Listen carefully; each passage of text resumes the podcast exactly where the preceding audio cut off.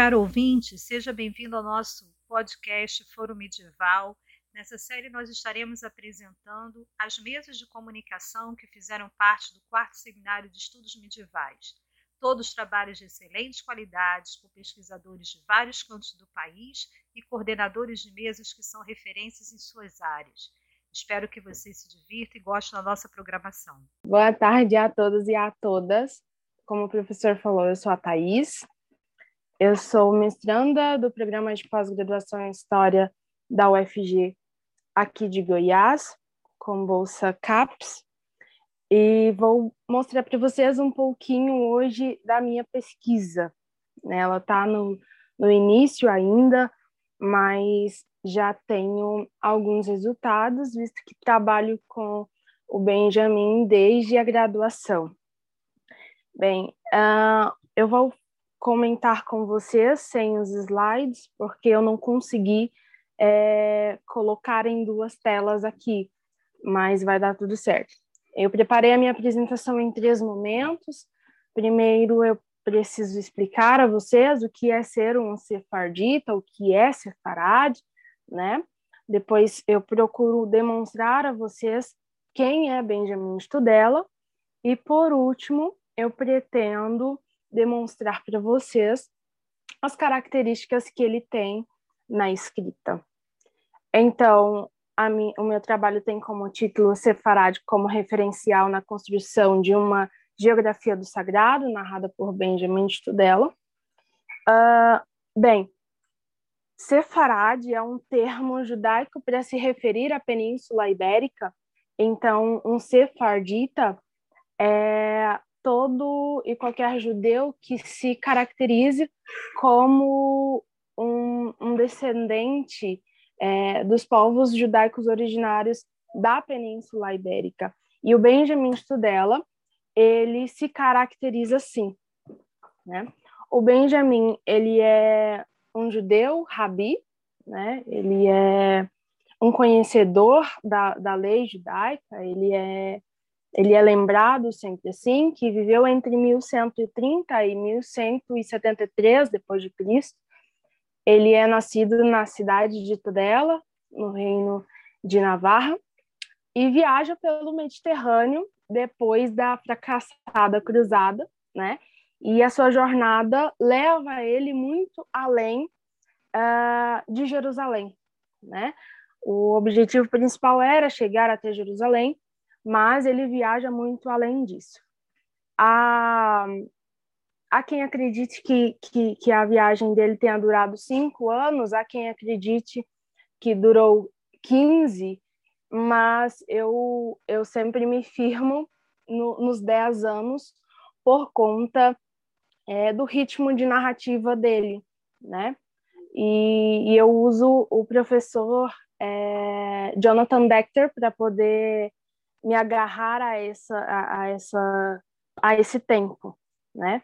Porque o relato do Benjamin é dividido em dois momentos, entre aquilo que ele viu e aquilo que ele ouviu.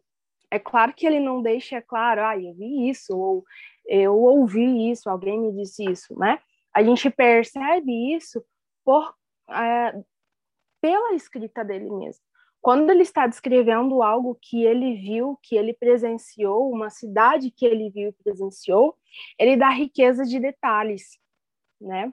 Ele utiliza como referencial a Península Ibérica.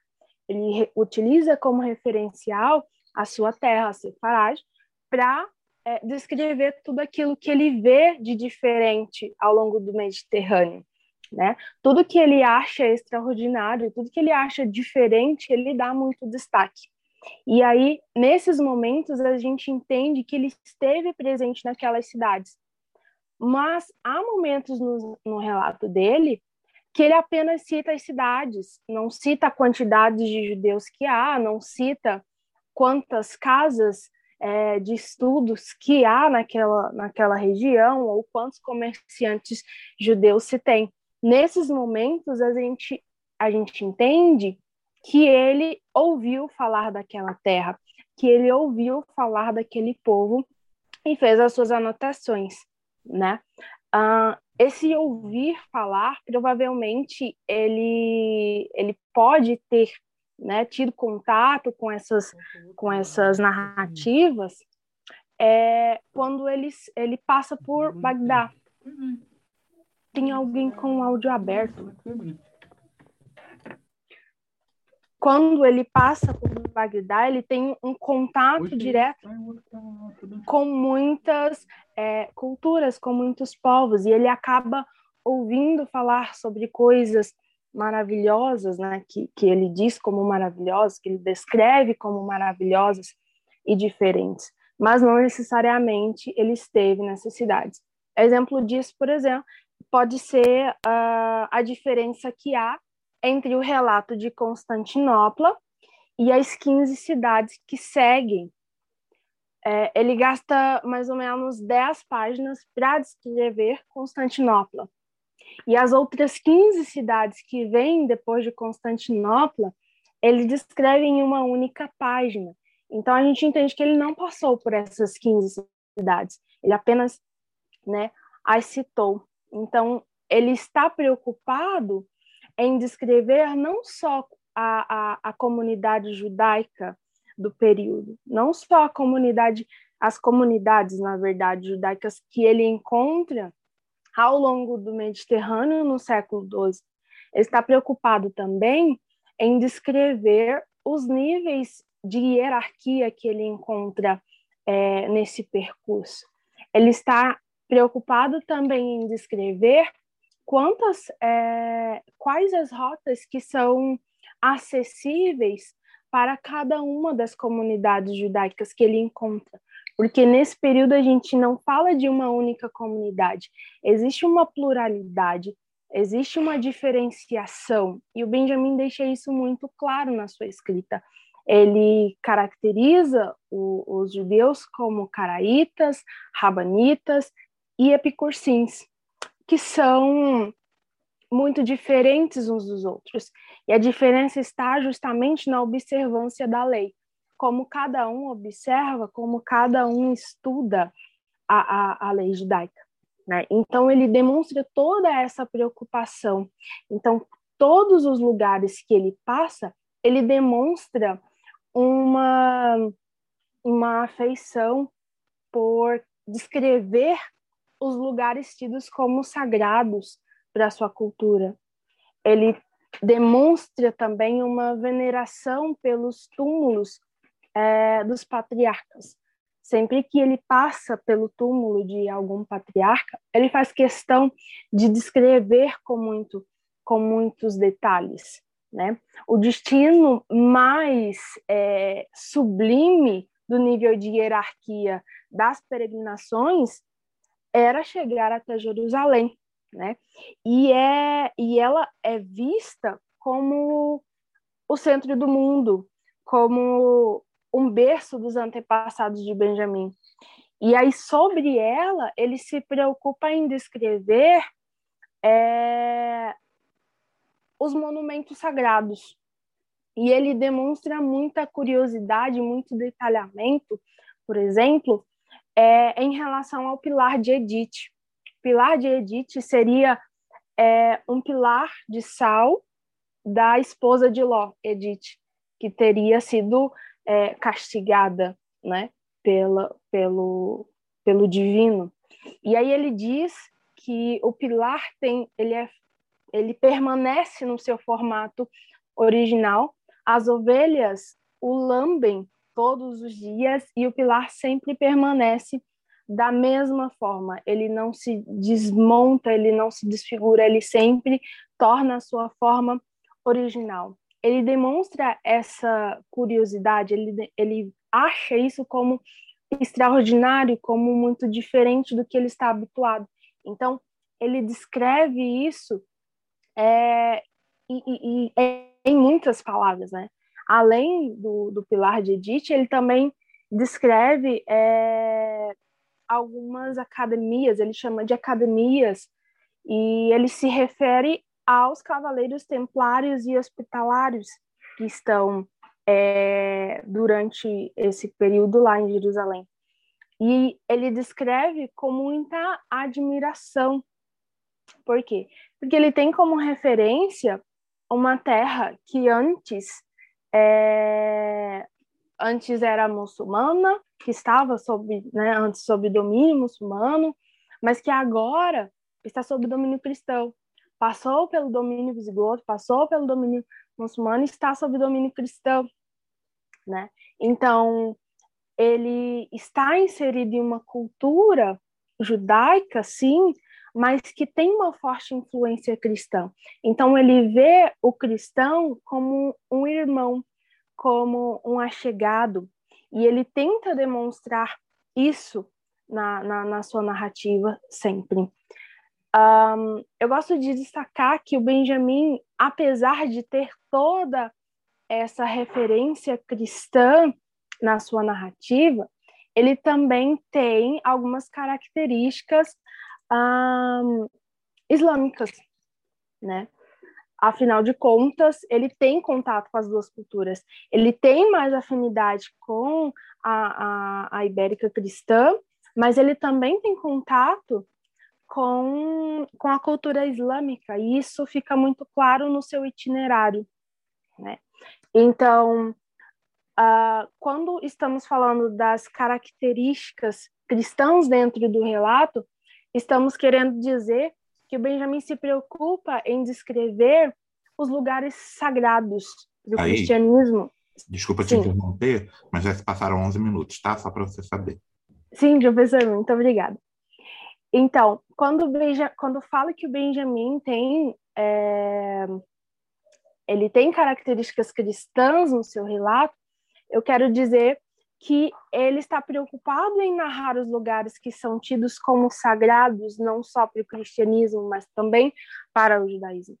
E quando digo que o Benjamin também tem características islâmicas é, na sua escrita, eu quero dizer mesmo é, que o Benjamin ele tem uma característica muito peculiar, como as narrativas islâmicas o, o ritmo de escrita é muito similar. Então, ele tem a preocupação em narrar os lugares é, sagrados, mas ele também tem preocupação com o ritmo de escrita. Essas duas características eu utilizo dois, dois autores que, que eu acho muito interessante, que eu gosto sempre de utilizá-los para caracterizar o, o, o Benjamin com, com detalhes né, cristãos na, na, sua narrativa, eu uso o professor Jonathan Decter. E para é, explicar como que o Benjamin ele como que ele consegue colocar ritmo à sua escrita, como na narrativa é, islâmica, eu utilizo a professora Roman é, sempre me, me, me esbarro na pronúncia do nome dela, mas utilizo esses dois autores para poder é, conversar e poder chegar a uma conclusão. Até então, é, os dois é, conseguem chegar a, a, um comum. Eu observei que os dois conseguem chegar a um ponto em comum. O que eles é, demonstram é que o Benjamin, mesmo estando dentro do seu cenário judaico, ele também preocupa em deixar claro uma conexão que é muito presente no mundo medieval, que é uma conexão entre o, o, juda, o judaísmo, o cristianismo e o islamismo. A gente percebe as três características em um único relato, que é o do Benjamin Tudela. Bem, uh, eu acredito que para hoje, isso que eu tenho aqui para demonstrar para vocês, o Benjamin ele ainda é pouco pesquisado aqui no nosso país, é, há uma escassez em relação a, a, produções sobre ele, né? Espero que, que esse número de produções cresçam. E eventos como, como esse aqui do PEN contribuem de maneira gigantesca, né? Afinal de contas, nós estamos falando é, para o Brasil inteiro. Né? Eu aqui no Goiás e tem colegas falando de outros estados. Isso é muito importante. Então, Muito obrigada, professora. Obrigada aos que estão me ouvindo. E é isso. Obrigado você, Thaís, pela sua apresentação, pela sua contribuição. É, respeitando o tempo, tudo ótimo. Parabéns. É, antes da gente prosseguir, queria perguntar aqui aos monitores, é porque o Pablo colocou uma questão aqui no chat, se sobre acerca dos slides. Eu não sei, são os monitores são os responsáveis por passar os slides. Isso. É, o Pablo foi o único da mesa que enviou o slide, a Manuela já está com eles preparadas para ah. apresentar na hora da apresentação dele. Muito obrigado, Luana. Nada. Vamos prosseguir então agora com o Tiago Terra, da UERJ, que vai apresentar a comunicação intitulada Por que Valdo foi considerado herege? Uma investigação sobre os motivos de condenação dos valdenses. Tiago, você está aí? Opa, estou aqui, professor. Está me ouvindo? Estou. Tô sim. Ah, tá. Se vocês ouvirem algum barulho extra, porque os ônibus aqui perto passam a milhão, então o barulho é do ônibus. É, ô, Luana, eu posso compartilhar o slide? Pode sim, eu acho que não está não, tranquilo. Eu vou ver se eu consigo colocar aqui. Calma aí. Tá aparecendo aí para vocês? Tá sim. Ah, beleza, tá ótimo. Se o, por, por acaso o slide travar, me, me avise. É, então, gente, boa tarde, boa tarde a todos e todas. Meu nome é Tiago Terra Simões. Eu sou graduando em Teologia pelo Seminário Teológico Batista do Sul do Brasil e sou graduando em História também pela UERJ, faço parte do PEN UERJ, tenho muito orgulho de fazer parte do PEN. E a minha orientadora é a doutora Marta Silveira.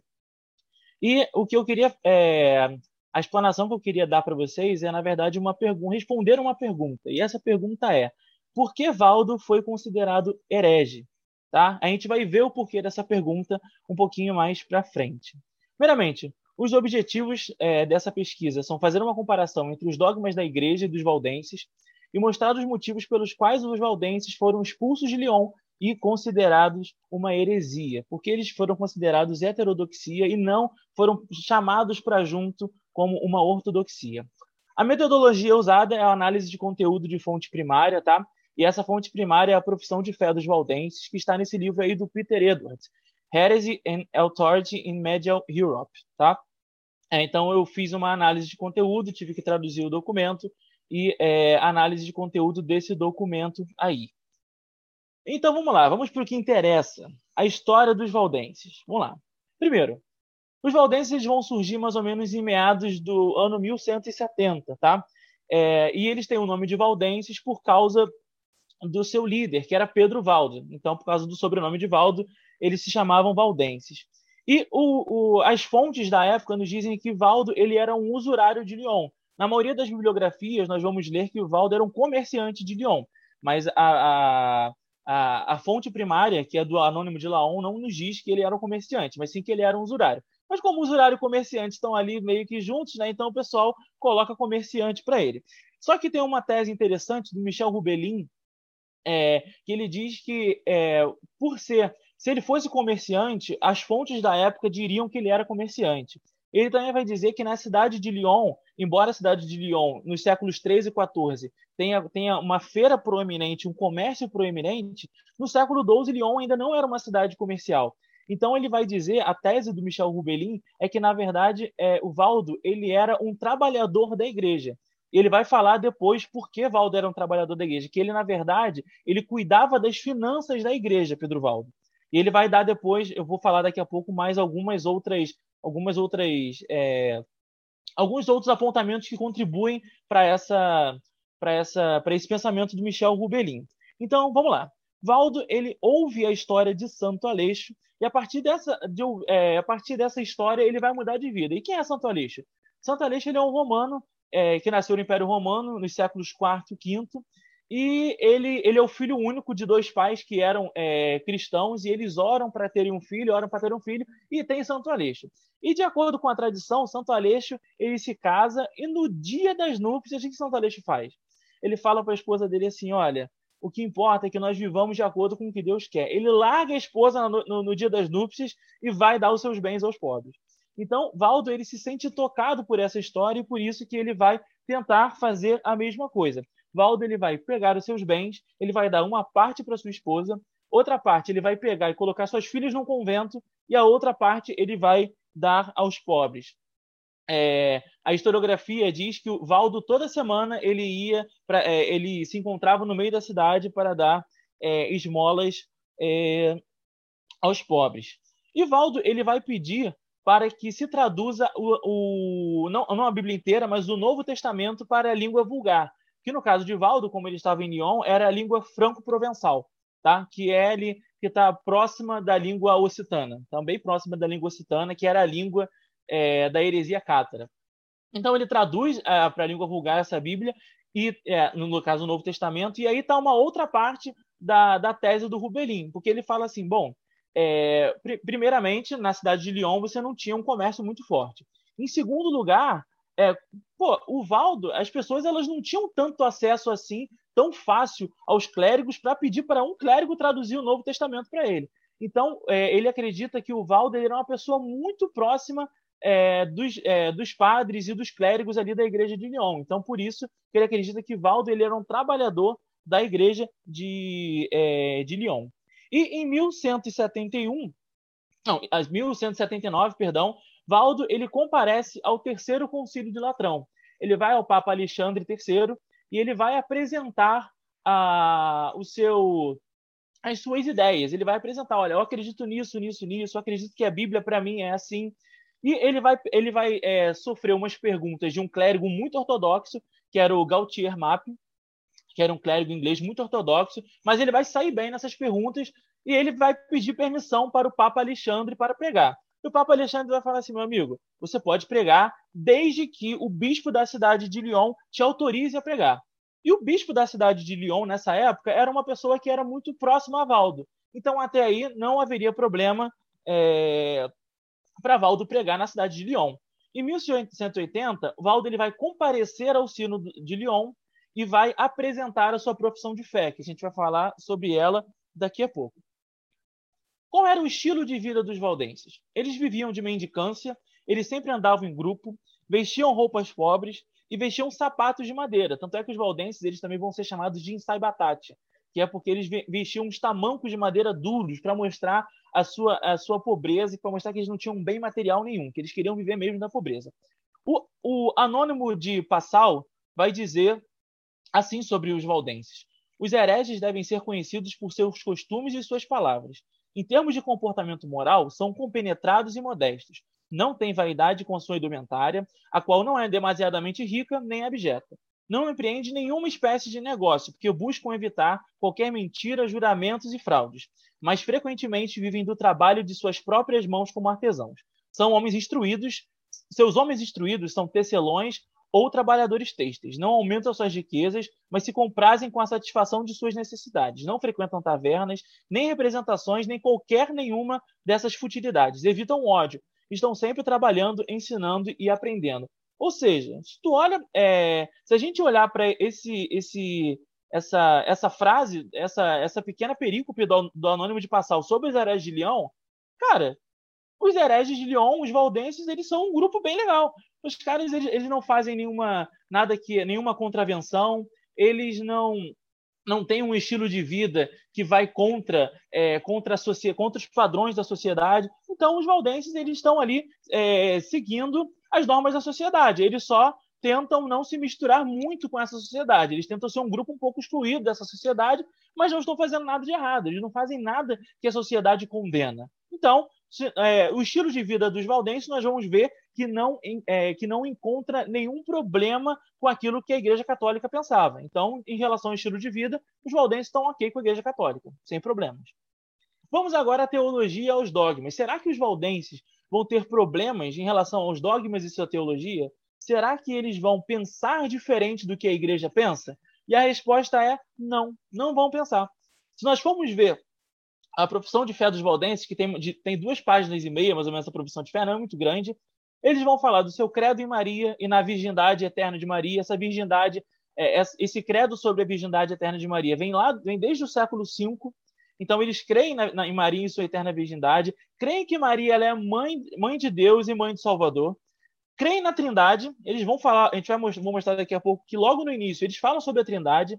Eles creem no batismo, na Eucaristia, e creem no Cristo encarnado. E é legal que essa essa profissão de fé dos valdenses, eles fazem questão na profissão de fé, questão mesmo, de dizerem: olha, nós não somos hereges, nós não somos iguais aos cátaros, porque eles fazem questão de, de, de colocarem que eles são, é, que a teologia deles é diferente da dos cátaros. Eles fazem questão de falar assim: olha, nós cremos num Cristo encarnado que comeu, bebeu, viveu e fez todas essas coisas que os cátaros não criam.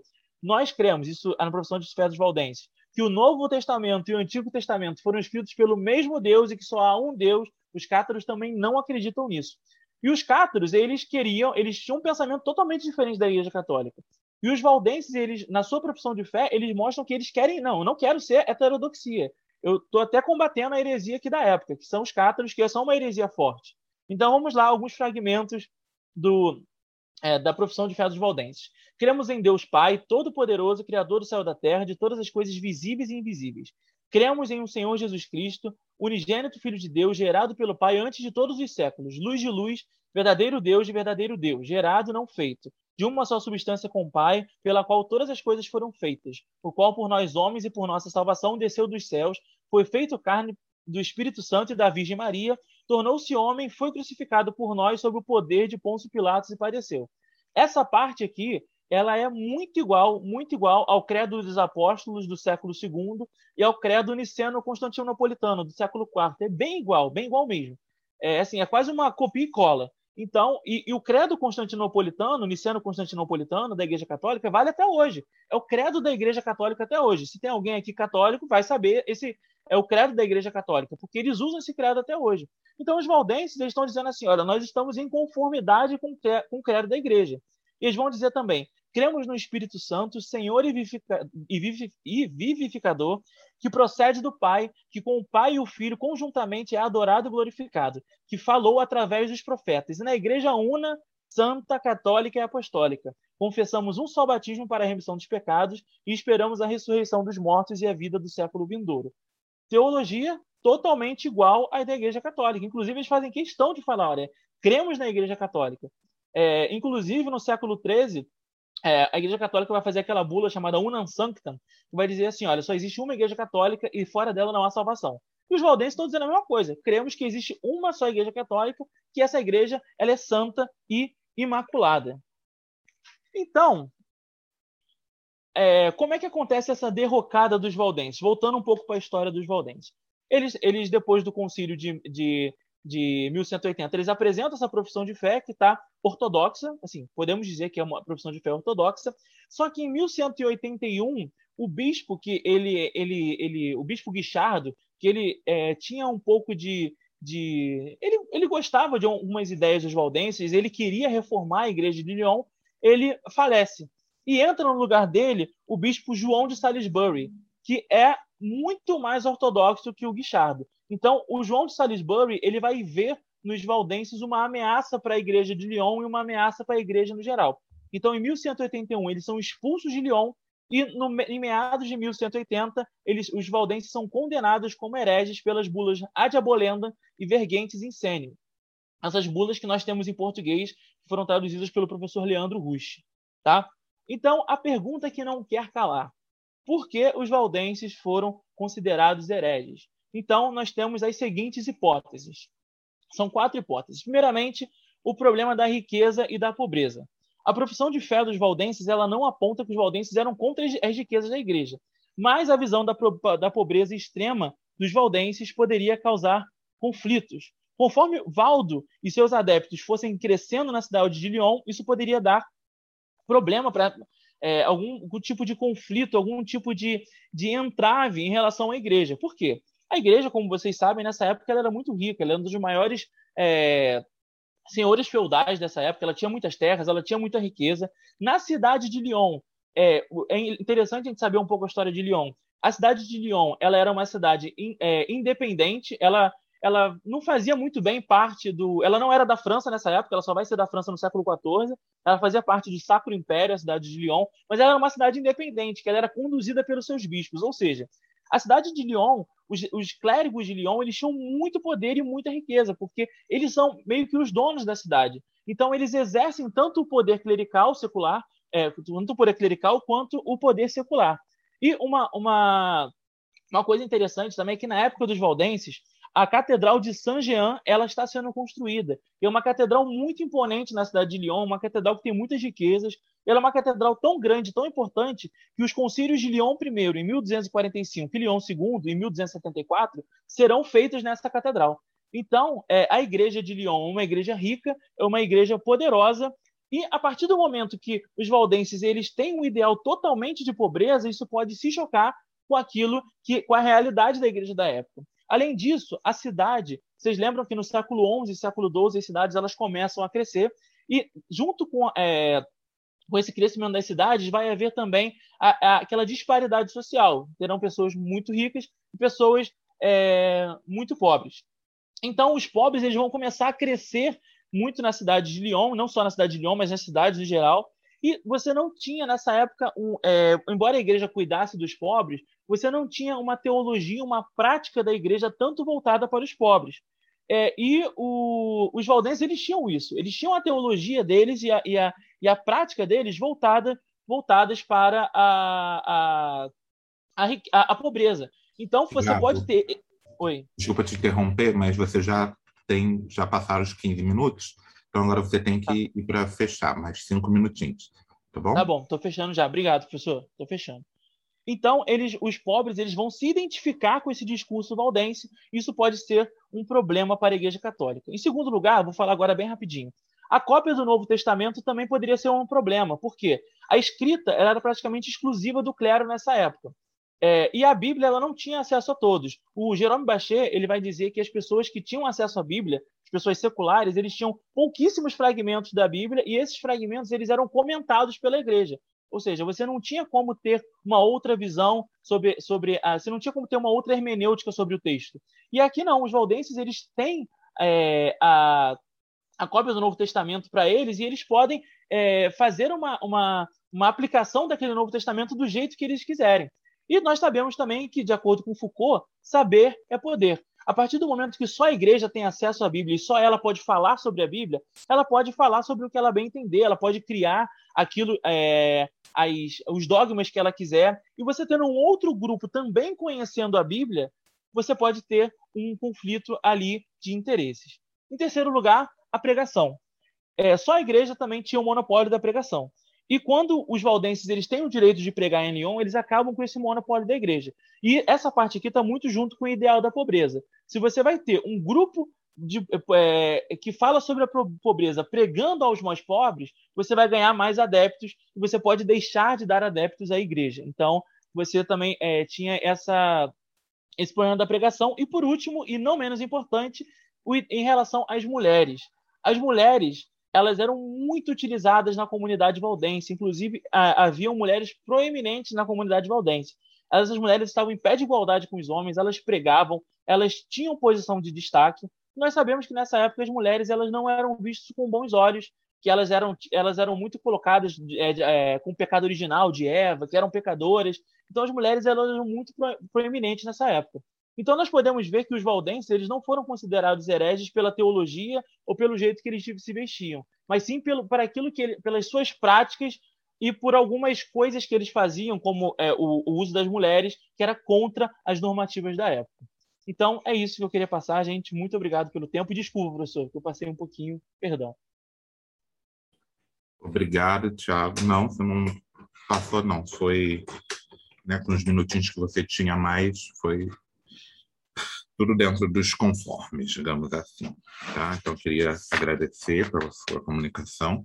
Agora a gente vai é, em frente. O Lucas está aí, Lucas Pinto Soares. Opa, tô sim.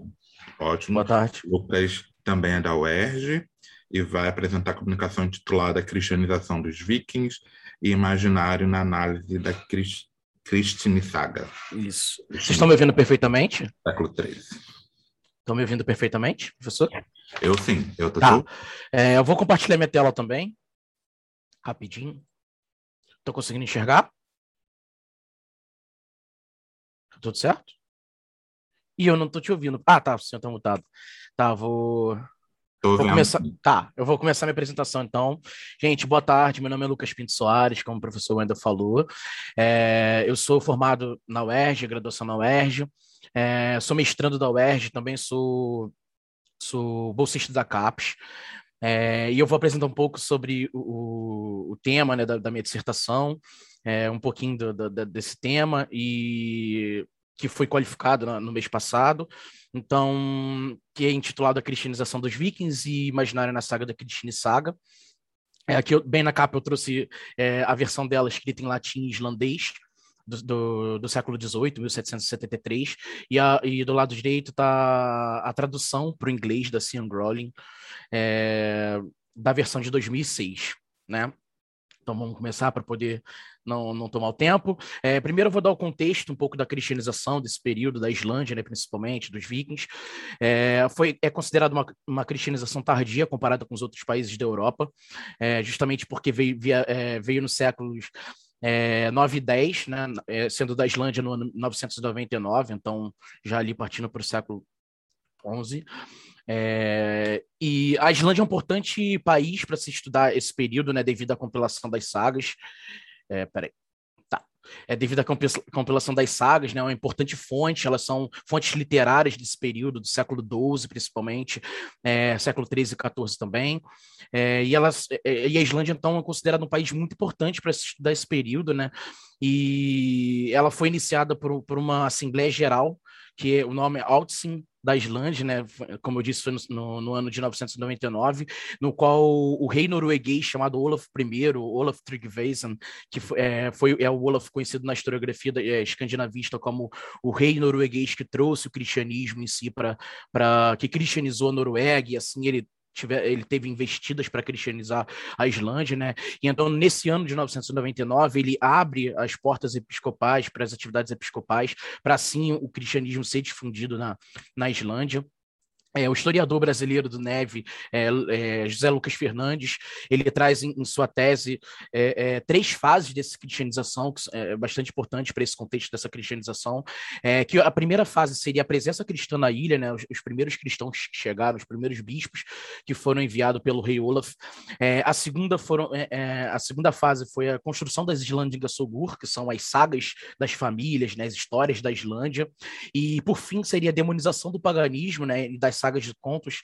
Então, os cristãos que compilaram aquelas sagas, os cristãos que, compilaram, que ficaram com, com o dever de escrever sobre a história da Islândia, sobre a história da, da Noruega, a história da Escandinávia, eles colocaram o seu ponto de vista, né? colocaram a moral cristã ali, tendo em vista que elas foram compiladas e escritas e produzidas no século XII, né? então tem um gap ali de um século até os acontecimentos que eles estavam narrando é, para o período de produção dessas sagas. É, então, a terceira fase da cristianização, que seria uma terceira fase de fato, seria a demonização e, e, e a presença da moral cristã dentro dessas histórias dos pagãos, né, dos ditos pagãos, dos escandinavos. É, e aí, o, o, historiador super é, reconhecido, literato Boyer, Regis Boyer, ele também traz a forma de como representavam Cristo quando ele, quando ele chegou na Escandinávia. Né? Foram três representações de Cristo nesse, nesse período o primeiro foi como estrangeiro, o segundo, a segunda representação de Cristo para os escandinavos foi como inimigo, e o terceiro foi como adotado e reconhecido. Bom, como estrangeiro, ele foi visto como a referência de que ele, de que ele foi visto, né? É, foram das estruturas familiares, que até hoje é bastante importante para os islandeses, é, para os escandinavos em si. Então, eles têm um, la, um, laço familiar muito forte. Então, a partir desse, desse referencial familiar, o Cristo foi visto como alguém de fora do clã. Né? Então era, era uma entidade, um, um, homem, uma pessoa que foi visto como um ser chegado de fora. Então ele foi visto como um estrangeiro primeir, é, na primeira parte. Depois ele foi visto como inimigo, justamente por ele chegar contra as divindades do panteão nórdico. Né? E por fim ele foi adotado e reconhecido, porque dentro dessa, dessas histórias, dessas, dessas apropriações desses contos, de, das sagas, né, da, da literatura, ele surge nas narrativas como alguém que sai vitorioso em embates direto contra o deus Thor, por exemplo, Deus Tyr. Então ele sai vitorioso e ele acaba entrando ali no imaginário, né, que é a parte principal do meu trabalho, ele acaba adentrando no imaginário ali dos escandinavos, de quem, de quem liam aquelas sagas, né, de quem as sagas eram di, direcionadas, e ele começa e Cristo começa a atender então os anseios simbólicos dessas comunidades, né? Ele começa a substituir é, o que os deuses faziam, o que os deuses tinham como um símbolo mesmo, né? O que eles representavam, Cristo começa a é, é querer ali, né, entrar e, e, e preencher esse, esse, esse, esse papel simbólico, né? Então ele começa a ser assimilado e até mesmo reconhecido. É, agora vou falar um pouco do contexto também das sagas islandesas, que são as principais fontes, né? É a fonte que eu utilizo. É, elas são narrativas literárias, como eu disse, que descrevem a história de uma família importante, de, de preferência, né? Ou linhagens históricas da Islândia medieval, como guerreiros, Ragnar Lothbrok, ou reis, né? É, desse período. É, o termo saga é bastante importante dizer isso quando alguém se direciona e fala é, a saga de fulano. É, ela vem do verbo irlandês chamado sedia, que quer dizer dizer, contar, né, falar, recontar, já tendo ali um pouco de cunho de, de história oral, né, então era, era é bastante importante essa coisa que eles possuíam uma história oral, então essa, essa, essa palavra sedia, ela vem de dizer, contar, falar, recontar, e ela é exclusiva dessa região e no período medieval da Islândia. É, então, esses escritos, como eu disse também anteriormente, eles foram mais intensamente é, é produzidos ali no século XII, no século XIII, no século XIV, né, do, do, ano 1150 até 1350. Eles eram financiados por senhores locais, né, tinha, então tinha aquele, todo aquele interesse dos senhores locais botar um pouco ali da história da sua família, da sua linhagem dentro dessas sagas. É, elas, entre os, os, historiadores escandinavistas, né, é, esqueci de dizer, mas assim, é, é, é, é um tema, né, um, é um, uma pesquisa que está crescendo bastante no Brasil, né, as sagas irlandesas, tanto como a cristianização, quanto é, a mitologia nórdica, então é bastante interessante. E elas são divididas entre algumas, algumas características, né? Algum, alguns tipos de sagas, né? Entre é, Konunga Sogur, por exemplo, Sogur seria o plural de Sedja, né? Então, Konunga Sogur, que seriam as sagas reais, as sagas dos reis, né? Da Noruega e Islândia. É, a, a Fornanda Sogur, que seriam as sagas lendárias do Ragnar Lothbrok, é, entre outros guerreiros, Sigurd. É, e Islendinga Sogur, que são as sagas dos islandeses, né? Sagas, as sagas de família, entre outras como seriam as sagas de bispo, né? Que é a minha fonte principal, a Cristina Saga. Ela seria uma saga de bispo, por exemplo exemplo. É, e elas têm um estilo, né? O, o, o, as pessoas que produziram, os cristãos islandeses que produziram as sagas, elas estavam concentradas em, em, em, na veracidade, né? No factual, no objetivo no rápido. Então, quando você lê uma saga, eu gosto de falar que parece que você está lendo uma revista é, é, ou um jornal, parece é algo que vai, ele vai te dando ali os acontecimentos, vai te dando os, os fatos ali é, de uma maneira bem objetiva e rápida mesmo, né? Então, ela tem esse cunho. É, elas têm elementos, elas possuem elementos, né? Com o nosso olhar de historiador, quando nós vamos analisar as sagas, é, nós vemos que elas têm elementos do contato cristão, da cultura cristã, é, e elas eram completamente influenciadas por obras geográficas, né? Por obras sagradas. Então, elas foram compiladas ali no, no, nos séculos XII e séculos XII e XIV, mas relatam acontecimentos, como eu disse, de séculos anteriores, como século IX, século X, né? Do período ali da, da terceira fase de cristianização. É, e então eu vou falar um pouco também do imaginário das sagas, né? É, na Islândia, em, em, um período da, Islândia, as Islandingas Sogur, que são as sagas das famílias, né, principalmente, elas recebiam um papel, é, é os historiadores iriam estudá-las, é, dando um papel para elas de compor a historicidade, algo factual. Então, eles liam essas sagas e, e encaravam aquilo como fato, de, é, é, fato né? eles procuravam ali as informações sobre aquilo, e elas, elas possuíam até mesmo um caráter enciclopédio né? Então ela, eles procuravam essas Islandinhas Sogu para ver as verdades da, das famílias dos reis que estavam acontecendo ali. É, mas após o, o surgimento da, da, da, corrente historiográfica, né, principalmente ali da terceira geração dos análises, do movimento dos análises, nós historiadores escandinavistas começamos, começamos a encarar a, a, e analisar as sagas sob novas perspectivas, né? É, é, já ali é, tentando é, é, é, desvendar ali o imaginário delas, até mesmo é, é cunho é, psicológico, social, da sociologia, né, Antro, é, antropo, é, antropológica. Então, nós, come, nós começamos a, a tirar esse, essa, esse, esse objetivo factual das sagas e então analisar ali o seu imaginário, né, o que, que eles, o que, que através daquela, daquela literatura eles tinham para dizer, tanto do, do, dos cristãos que estavam compilando, né, das famílias que tinham aqueles interesses, como também do, de quem eles estavam falando, né. Então, uma análise bastante minuciosa ali do, sobre essas sagas. É, e então, como eu disse, essa dicotomia entre veracidade e, e, fantasia, né? É, é, as sagas que eram vistas como verdade, elas eram as sagas de família, e as, é, e as sagas que, que, iriam dizer fantasias, né? É, iam contar aquelas histórias dos guerreiros, seriam as sagas lendárias. Né? Então, essa dicotomia entre veracidade e fantasia se tornou algo secundário né? perante as categorias de valores e tendências sociais mesmo que estão é, dentro das sagas, né? dentro das histórias, dos acontecimentos, das narrativas.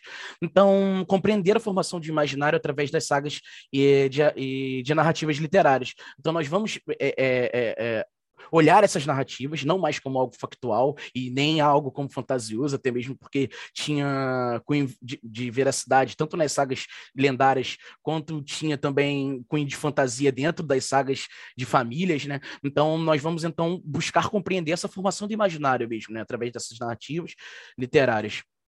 É, então, portanto, né, Legoff afirma que o texto escrito numa sociedade medieval, por exemplo, ela reflete os elementos construídos por ela. Né? Nós não vamos buscar as verdades né, dentro delas, mas sim os elementos que construíram aquilo, é, compreender por que, que as, famílias, as famílias tinham interesse de escrever essas sagas, por que, que os bispos foram financiados para escrevê-las, né? É, e então o imaginário, né, Baxo, Baxo, ele afirma que o imaginário se torna princípio coletivo necessário para se criar uma representação no âmbito cultural. E assim né, portanto, possibilitando dar algum sentido à realidade, né, através desse imaginário, é, buscando sempre a representação deles e dar sentido àquela realidade, né, é o que nós buscamos hoje nas análises das sagas. Então, vou dar um contexto bem rápido também da Krishna Saga, que é a principal fonte que eu estudo, é, ela é uma saga do século XIII, ali datada do é, 1250, 1260, mas ela foi atribuída, né, ela é uma saga é, é, que foi, que ela, ela foi produzida através de, de histórias orais, mas ela é atribuída ao cronista islandês Sturla Thordarson, né, que viveu ali entre 1214 e 1284. É, e a Krishna Sagas, é, é, uma tradução seria é, o livro do cristianismo, né? Então ela narra a história da cristianização da Islândia. Ela tem por objetivo narrar como a cristandade entrou ali, né? É, a primeira linha, eu sempre falo que a primeira linha é, é, da saga, ela já começa assim. E assim foi como o cristianismo, a cristandade entrou na Islândia. E aí ela começa a sua narrativa. Então, ela tem um viés, é, uma característica, um viés cronístico dos acontecimentos. Né? Ela está narrando tudo ali é, em ordem cronológica. É, o, o, o, compilador dela sempre busca ter, é, é, buscar veracidade e, e passar para quem está lendo também uma estrutura cronística que, que tenta é, buscar essa veracidade dentro do, do, da, da, da narrativa dela. Então a saga Bush, é, é, ela conta basicamente sobre investidos desse rei Olaf, como eu citei no início, em cristianizar a ilha. Então ele enviava alguns homens eh, cristãos, né, alguns, alguns bispos para poder que deveriam chegar na Islândia, né, no, nas primeiras comunidades que estavam formando no país, e então convencer essas pessoas a adotar a verdadeira fé, né, a nova fé. É, e a estrutura da, das narrativas é conduzida em ordem cronológica, como eu disse, dos acontecimentos, e o que buscava né, o intuito de deter um caráter histórico dos relatos, né, o fato dos relatos do que estava acontecendo ali. É, e então ela oferece, por fim, né, ela oferece assim, uma, um conjunto de lembranças né, de casos fixos e formalizados no intervalo entre os eventos, tanto da, do acontecimento quanto da, dos escritos dela. E ela a saga encerra, portanto, assim, após o relato da, da, da cristianização, quando, ela se quando o cristianismo se tornou lei dentro da Islândia, ela encerra com relatos dos primeiros bispos difundindo, portanto, dentro da Islândia ali o cristianismo, né? É, e ela termina mais ou menos ali na segunda metade do século XI certo? Então, aqui a minha proposta é fazer uma análise bem rápida de quatro trechos da saga, é, buscando expor um pouco do imaginário, tentando ali é, é, é, pegar, através dessas análises, desses acontecimentos das sagas, né? Esses quatro trechos estão bem no meio das sagas, então é, eu quero mostrar um pouco, assim, do, do, viés e da moral, da ética ali, cristã presente dentro dessas narrativas, né? Então, o primeiro trecho... Você... Oi. Desculpa te interromper, mas Perfeito. já passaram seus 15 minutos. Tá. Agora, como você tem mais ou menos 5 minutos para terminar, sugiro que você faça e escolha um desses trechos para você analisar melhor, mais detidamente, porque o tempo está acabando. Obrigado. Perfeito, professor. Eu vou fechar agora. Então, ao invés de analisar quatro, vou analisar dois, porque é algo muito rápido. É, o primeiro, então, é o bispo foi até pe uma pedra, uma pedra sagrada, e cantou sobre ela até que ela se partisse. Então, a pedra sagra sagrada, onde eles faziam alguns rituais, é, apenas o bispo chegou, cantou sobre ela, né, e ela se partiu. Coran, que era um homem pagão no período, ele viu aquilo como cristianismo, o Cristo, né, o, aquele Deus novo, chegando e derrotando algo que seria sagrado para pro, pro, os islandeses, né? E então ele simplesmente a narrativa mostra que então Coram pensou que ele pensou que tem entendido que, que o espírito havia sido vencido, né? O espírito da, que estava ali naquela rocha sagrada havia sido vencido pelo, pelo Deus cristão, né?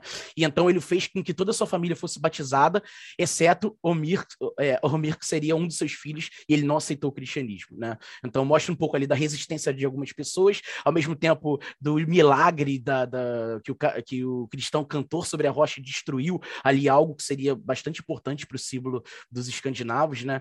Então mostra um pouco desses dois imaginários, tanto da resistência do homem quanto dele se convertendo e quanto do, cristão cantando sobre, sobre a, a rocha que, e partindo. E por fim, então, seria dois berserkers que seriam que teriam aparecido em um evento deles. É, berserker tem alguns significados né, entre guerreiros que usavam drogas e iam matando todo mundo sem usar armadura, mas nesse, nesse, nessa saga ele é demonstrado como bandidos, né, pessoas é, fora da lei. E então eles ameaçaram usar de força contra as pessoas que estavam naquele evento e ficaram uivando e eles tinham a característica de passar sobre fogo e não tomar dano, não se machucar. Mas então o bispo que estava ali naquele local consagrou o fogo, ungiu o fogo com o poder de Cristo, e quando eles foram pular sobre as fogueiras, eles foram queimados e foram mortos pelas pessoas locais, né? as pessoas que estavam presentes no, no evento. Estou mostrando também ali símbolos do, do, do de pessoas escandinavas é, se machucando, é, é, avançando sobre o fogo ungido por Cristo, e também mostra as pessoas que não estavam felizes com aqueles berserkers, elas mesmas matando é, esses dois homens é, tem bastante um, um, um, significado bastante interessante para essa saga, para essa análise. Gente, eu agradeço e peço perdão também por ter passado um pouco do tempo é, e espero perguntas e agradeço o evento aí. Muito obrigado. Lucas, você não passou do tempo, não. Com os minutos que você tinha aí a mais, você ainda terminou um pouco antes, então. Obrigado. Não se preocupe. Obrigado pela sua comunicação. Agora a gente vai para a quarta comunicação, é do Rodrigo de Barros Marques. Ele está aí? Rodrigo se encontra? Sim, professor, sou eu. Ah, ótimo. Rodrigo é, vai apresentar a comunicação para tudo acabar na quarta-feira, a cristianização carnavalesca na Idade Média. Então, vamos lá. Deixa eu botar para compartilhar aqui. Espera aí, só um momento. Não sei se já está aparecendo para vocês. De antemão, professor eu gostaria de agradecer aí a sua presença. É um, é um orgulho para mim, até porque eu quase tive um contato melhor com você, porque eu fui aluno do CEDERJ também, do Polo de Resende, mas acabei não concluindo. Né? Mas eu tenho vários amigos que foram orientados por você e tal, e falaram muito bem. Então, assim, é uma honra estar aqui presente. Né? É, e vamos lá, deixa eu botar em tela cheia aqui. Hum... Peraí. Peraí que minha cara tá na frente aqui. Pronto. Então vamos lá, gente. O título é Para Tudo Acabar na Quarta-feira, a cristianização carnavalesca na Idade Média. Aqui eu estabeleço dois sentidos nesse, nesse título aqui. O primeiro é o seguinte: é, é uma brincadeira que eu quis estabelecer, porque é, essa pesquisa que eu estabeleci está em estágio embrionário, mas é, o que acontece? Hoje é uma quarta-feira, então esse período de pesquisa embrionária, em tese, termina numa quarta-feira. Então, esse é um sentido que eu quis denotar com esse título. E o segundo sentido é o sentido da experiência do carnaval numa tradição cristã, que termina numa quarta-feira. Né? É, é, a partir da quarta-feira, que existe todo um simbolismo de início, enfim. Eu vou explanar melhor isso ao longo do, dos slides, mas é, quarta-feira dá-se início à quaresma. Então, é, termina de fato na quarta-feira, tá bom? É, embora aqui, é, na verdade, eu deveria ter estabelecido um, um ponto de interrogação ali pela brincadeira que eu quis estabelecer. Seguinte, antes de falar de fato sobre traba o, o, trabalho e os autores que eu é, incluí, eu gostaria de explicar o porquê da temática, porque assim algumas pessoas, né, mesmo ou amigos meus é, que cursam história ou que são mestrandos, me perguntaram, pô, por que, que você está incluindo o carnaval como pesquisa, como objeto de pesquisa na Idade Média? E assim, é, primeiro que eu gostaria de dizer que são duas áreas que eu amo, né? A Idade Média e o Carnaval. Então eu tentei juntar elementos e aí através da pesquisa é, vocês vão poder conhecer que eu pudesse é, unir o útil ao agradável. E o primeiro fator desse, para explicar o porquê do carnaval, eu gostaria de me apresentar. Porque assim, eu tenho envolvimento com o carnaval anterior à graduação né, foi o carnaval que me trouxe até a UERJ. Então, nada mais justo, nesse momento, deu, é, sempre que possível, colocar o carnaval como objeto de pesquisa meu, porque isso é, é, é algo é, que eu considero justo, né? Então, assim, desde 2016 eu desempenho a função de carnavalesco no Carnaval Carioca, tendo passado por algumas agremiações. Eu coloquei a logo de alguns enredos que eu, que eu desenvolvi, né? E, e, atualmente eu estou na Unidos da Ponte e o Carnaval 2022 a gente vai fazer um carnaval em homenagem a Santa Dulce, que é a Santa Dulce dos pobres. É, é isso aí. Vamos lá. Qual o objetivo do trabalho, gente? O objetivo do trabalho, eu quero destacar a importância que a Idade Média teve para o desenvolvimento do que mais tarde seria denominado do maior espetáculo a céu aberto do planeta. Perceba, o carnaval hoje, carioca, ele não é, de fato, uma, é, é, é algo 100% coerente com o carnaval da Idade Média. Né? E eu não gosto muito desse conceito de herdar, de DNA, mas, mas assim, é certo de que a tradição carnavalesca ela é oriundo da Idade Média. Né? Eu vou exibir isso no, nos próximos slides, tá? Qual é o recorte que a gente estabelece aqui? Eu faço questão de mencionar isso, por quê? Porque existem alguns autores que trabalham o carnaval é, de maneira atual, né? E o, e o, primeiro recorte que se estabelece hoje em dia é que o carnaval é uma tradição afro-brasileira, né? E que existe uma, divis, uma divisão, né? E aí existe uma contribuição artística europeia, existe uma questão é, é, musical africana, questão rítmica, questão da oralidade, da ancestralidade. Mas eu, eu coloco uma observação aqui dizendo que o nosso tema não tem envolvimento com o desenvolvimento dessa tradição na África. Embora, né, e aí eu também vale destacar aqui, o que, que seria essa África aqui? É, vocês vão ver que eu cito o Egito, por exemplo. O Egito é, é África. Mas o que eu quero dizer é o seguinte: eu não cito o envolvimento dos povos né, que foram colonizados, vamos assim dizer, e que para cá vieram, tá? Alguns autores chamam, e aí se tiver algum, algum estudioso de história da África que me perdoe se esse é um termo pejorativo ou coisa do tipo, mas para entendimento seria como se fosse uma África negra, tá? Me perdoe se não é um termo muito apropriado, mas seria como se fosse isso. E do lado eu coloco um mapa da Europa no século VI, que é o recorte inicial da nossa pesquisa. Né? Por que o recorte inicial? A partir desse século, houve a oficialização do rito carnavalesco por parte da Igreja Católica. Ponto. Expliquei de maneira sucinta que isso é, é, fundamental, por quê? Porque talvez, e aí fica um pouco no campo da especulação, né? Eu, eu acredito que sim, é, não fosse essa oficialização por parte da Igreja Católica ao incluir o carnaval no calendário eclesiástico em 590 depois de Cristo, talvez a gente não não tivesse esse espetáculo aqui no Brasil e digo mais, não só no Brasil, mas como no Novo Mundo, vamos assim dizer, né? Porque foram povos que é, é, por si só foram é, é são, são católicos e herdaram essa essa cultura do calendário é, eclesiástico, né? É, é, uma, é uma uma situação que ocorre desde então. A primeira observação que eu faço é que essa data, né, essa oficialização, ela está em contraposição ao Concílio de Nicéia, que apesar de citar algumas festividades como cíclicas, aí você tem a Páscoa, enfim, não é o, objeto de estudo aqui, mas é, como curiosidade, vale ressaltar o seguinte, que várias tradições cristãs, elas foram, é, vamos dizer assim, é, a partir de algumas tradições pagãs, elas foram construídas. Você tem a Páscoa, você tem o Natal. Não existe muito consenso sobre uma tradição é, é, ao início da, é, a origem da sua gênese, vamos assim dizer, mas existem teorias que remontam é, o porquê das coisas, o porquê que existe a tradição dos presentes no Natal, o porquê que tem a questão do ovo de Páscoa, o simbolismo por trás disso, e uma dessas rep representatividades também é o Carnaval, né? Mais na frente eu vou explicar o porquê, né? É, e agora eu vou falar sobre isso, sobre o que era o carnaval na antiguidade, né? No período que antecedia a Idade Média. Mas lá na frente eu quero é, mostrar para vocês o fator pelo qual é, fez com que a igreja oficializasse isso, porque pode parecer meio estranho, falar, pô, como que a igreja pegou uma tradição pagã, que tinham várias situações aí que iam é, é, é, é que não eram é, em concordância com, com o cristianismo, vamos assim dizer, né?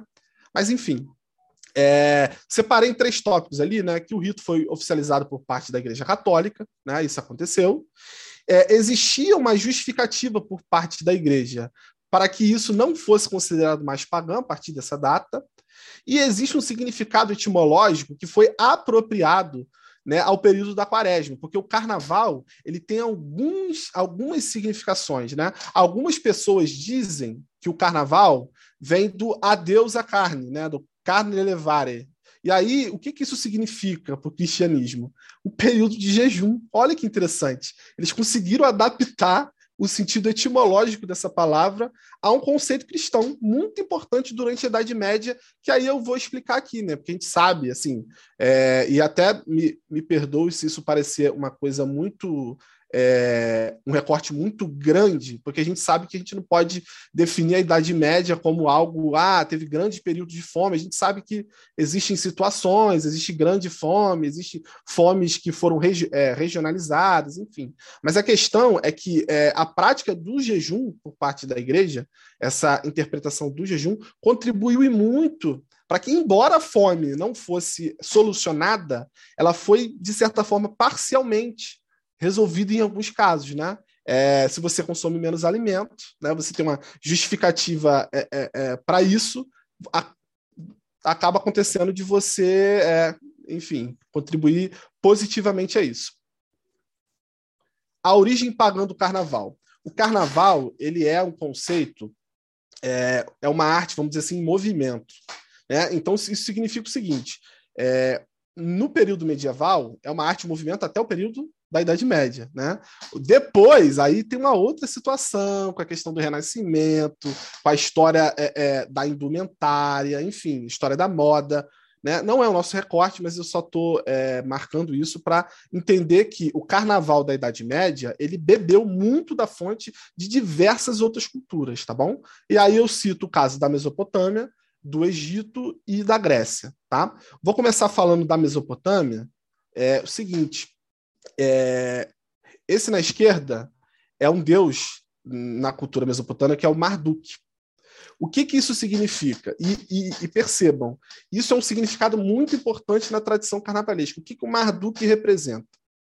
Ele, né, que é citado até mesmo na Bíblia, existe uma passagem na Bíblia sobre ele, existe uma tradição em cima dele que é a inversão dos papéis sociais. O que, que isso significa? Existia uma tradição né, em que o rei, ele, ele servia de exemplo, tá?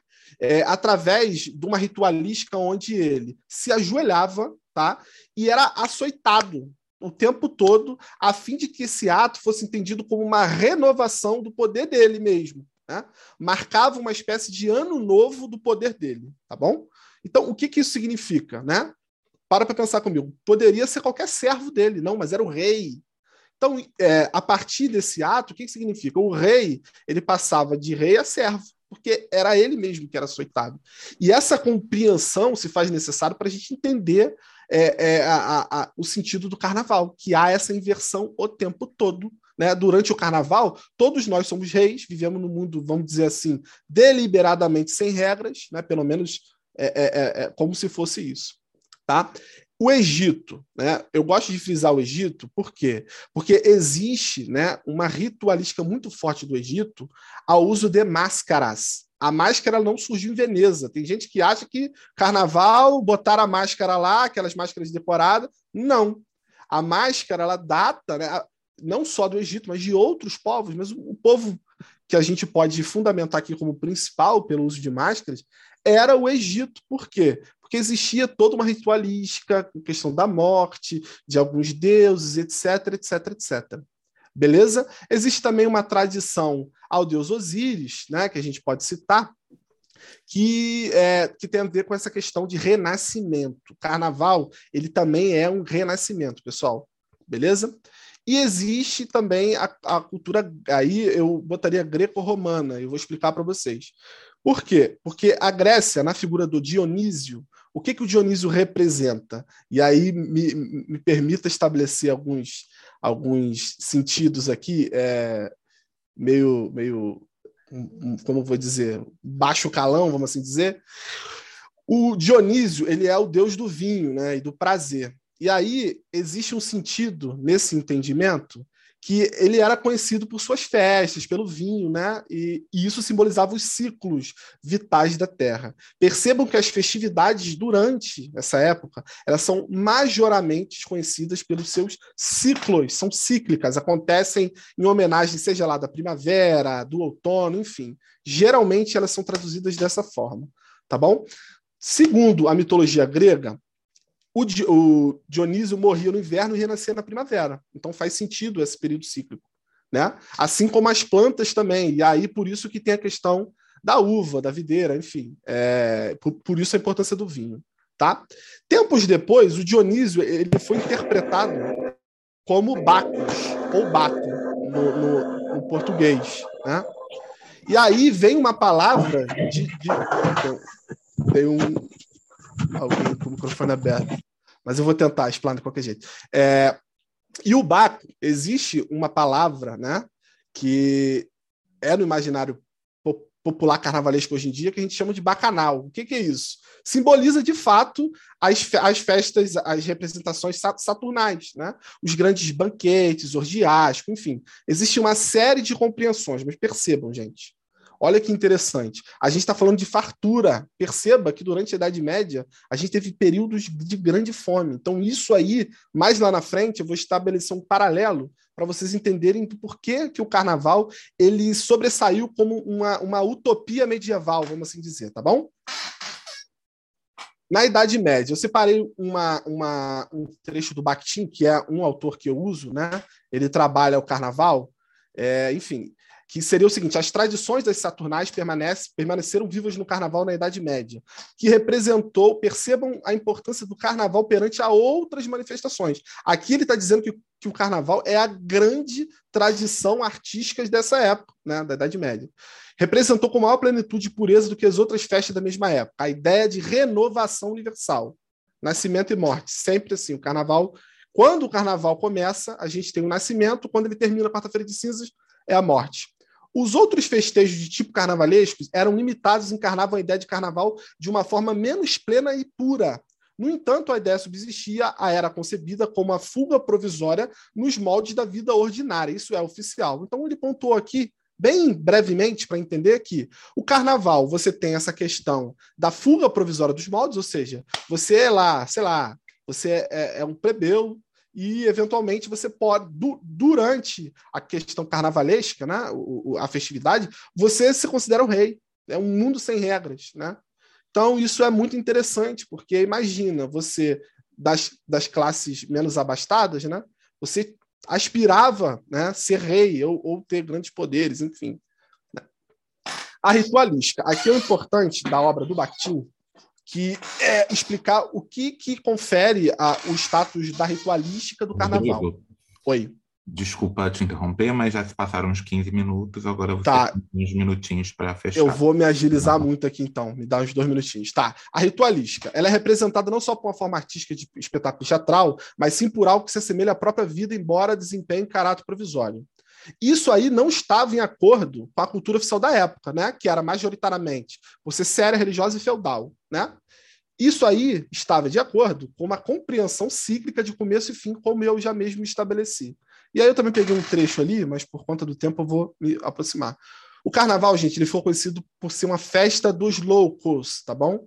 E aí eu também estabeleci, é, primeiro, a figura do bobo ou do bufão, que isso aí faz parte do imaginário atual. Você vê isso, por exemplo, no baralho, tem o Joker lá, você vê isso em várias situações, no cinema, tem o Coringa, por exemplo, enfim. Tá? É, também vou, vou proceder aqui, mas só queria fazer um, um contraponto que é o seguinte: lembre-se o seguinte: é, por que, que a igreja, gente, aceitou isso? Né? Me, me, me incomodava muito, de caramba, né? um festival orgiástico em, em, algumas, em algumas situações. Por quê?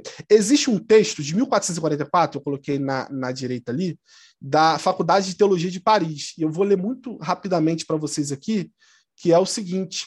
É, o texto é assim: ó, os nossos eminentes antepassados permitiram essa festa porque haveria ela de, de, de ser-nos interdita.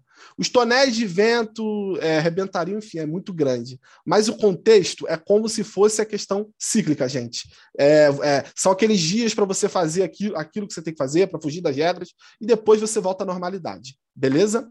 E aí tem um conceito de carnavalização aqui do Bakhtin muito rápido, que é a transposição do espírito carnavalesco para a arte. Né? Então tem esse foco com a arte. Finalizando, eu faço um, um, um paralelo com o, Hilário Franco Júnior através do contexto da, do surgimento da, das utopias medievais. O Hilário ele traz uma que eu coloquei aqui, que antes disso eu vou só explicar, é a justificativa de jejuns e abstinência por parte da igreja. Estava em acordo. Tem a questão do carne levar também estava em acordo, e a questão da quaresma. E o que que isso se aproxima muito, para finalizar, é o último slide aqui, de, um, de uma situação que é a cocanha, que embora ela date de 1142, né? Não existe a determinação exata de quando isso aconteceu, tá? Então isso se assemelha muito com a concepção do carnaval. Perceba, gente. Na cocanha, é, frase do Franco Júnior, qualquer um pode sentir um Carlos Magno. Esse imaginário, esse imaginário, né, essa utopia medieval, a cocanha, ela permaneceu viva durante a Idade Média, e aqui eu estabeleço uma, uma, uma relação direta com esse sentimento carnavalesco, tá? essa correlação carnavalesca que eu coloquei na direita. Enfim, gente, a conclusão, simplificando aqui, é só para dizer que o carnaval, como rito, né, ele é a maior representação não só artística, mas popular. O carnaval ele é popular desde a Idade Média. Por quê? Porque era o povo que, que, que, era rei. Então, acho isso muito importante, o que diferia de outras tradições artísticas dessa época, em que quem era rei continuava a ser rei e quem era pobre continuava sendo pobre. Aqui a bibliografia, gente, me desculpa é, ter prolongado um pouco, mas era isso aí. Valeu. Obrigado, Rodrigo é, ficou dentro do tempo aí, planejado pela coordenação, então não se preocupe. Agora a gente vai para mais uma comunicação, que é a comunicação do Alfredo Bronzato da Costa Cruz, também da UERJ. Ele está aí, Alfredo? O Alfredo. Eu acho que não, professor. O Alfredo, o Alfredo faltou. Ok, então a gente vai pular para o Pablo. Pablo Gatz, da UFES, é a questão da circuncisão em Paulo de Tarso. É, Pablo, então você tem aí os 15 minutos para falar. Você quer que eu te aponte quando faltarem 10 minutos ou prefere que eu te avise só quando já tiver passado os 15? Como é que você quer? Pode me apontar, Wendel, quando tiver nos 10 minutos. Ok. Então, Pode. Acho que é a, Lu, é a Luana, né, se eu não me engano, que vai transmitir os slides. Muito obrigado, gente. É, como ainda falou, eu me chamo Pablo Gatti, eu sou doutorando em História pelo Programa de Pós-Graduação em História Social das Relações Políticas da Universidade Federal do Espírito Santo. Também sou membro do LETAMES, que é coordenado pelo professor Dr. Sérgio Alberto Feldman, e bolsista FAPES. Pode passar o slide, por favor. É, o título da minha comunicação é a questão da circuncisão em Paulo de Tarso. E antes de apresentar quem foi Paulo de Tarso, eu gostaria de falar que eu, eu dividi a minha apresentação em algumas etapas. Eu falo um pouco de Paulo, aí eu trago a minha metodologia de pesquisa para analisar a, os escritos de Paulo, e assim como a Suma Teológica, que é a minha fonte na tese do doutorado. Nesse sentido, eu faço um, uma história comparada entre os escritos de Paulo e o que Tomás de Aquino é, usa de Paulo na Suma Teológica para poder legitimar os próprios escritos dele, como um discurso constituinte, que é o que eu vou adentrar mais para frente. Então, é, eu trago dois personagens que, respectivamente, são a mesma pessoa, a mesma pessoa, e o primeiro é Saulo. E o que sabemos sobre Saulo é, é que ele era um judeu, está lá em Atos 22, 3, pertencente ao grupo dos fariseus, que perseguia os cristãos, como a gente pode ver também em Gálatas 1, do versículo 13 ao 14. Entretanto, no livro de Atos, embora não seja de autoria de Paulo, é, de Saulo no caso ainda, né, a gente vê a conversão de seu personagem ao cristianismo. Entretanto, na Bíblia existem três versões sobre a aparição de Jesus Cristo a Saulo, que eu não vou me delongar muito, mas a primeira está em Atos 9, do 3 ao 9, a segunda em Atos 22, do 6 ao 11, e a terceira está em Atos em 26, do 12 ao 17.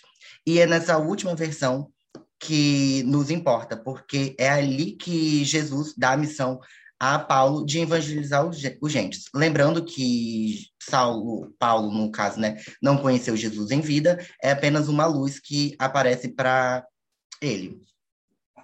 É, e nessa, nessa última passagem, né, em Atos 3, no 13, na verdade, é que Saulo passa a ser reconhecido como Paulo, e aí é que eu passo a descrever quem foi Paulo de Tarso. É, no caso, Paulo foi um judeu pertencente à diáspora, ou seja, era um membro das comunidades judaicas que viviam fora da Judéia. Eles estavam espalhados pelas localidades ao longo do Mediterrâneo, como Alexandria, que formavam, se eu não me engano, 40% da população, ou seja, eram muitos judeus para uma localidade só por ser judeu, como explícito na lei, ou seja, nos textos sagrados na Torá, ele recebeu a primeira educação de seu pai, que o ensinou segundo os moldes da cultura hebraica. Contudo, por ser um judeu da diáspora, também recebeu uma formação diferenciada, pois posteriormente foi educado em Jerusalém pelo rabino Gamaliel, como está lá em Atos 22, 3, se eu não me engano. Ou seja, ele falava, em, falava o grego e também no hebraico. E é esse proselitismo bilíngue de Paulo que facilitou o contato com diversos povos em suas viagens. É, ademais, Paulo também possuía a cidadania romana, enquadrado em um grupo é, estrategicamente favorecido, o que permitia a ele o trânsito livre entre os territórios pertencentes ao império. Do mesmo modo, como se relata em 2 Coríntios é, capítulo 11, versículo 7, Paulo era um tra trabalhador manual, mas é, pelo senso comum que designa ele como um tecelão, é, mas a gente não sabe se é isso, historicamente não tem definido, e o que faz dele também de um homem de diversos mundos. Ele era um judeu, helenizado, cristão e cidadão romano. É, pode passar para o próximo slide, por favor.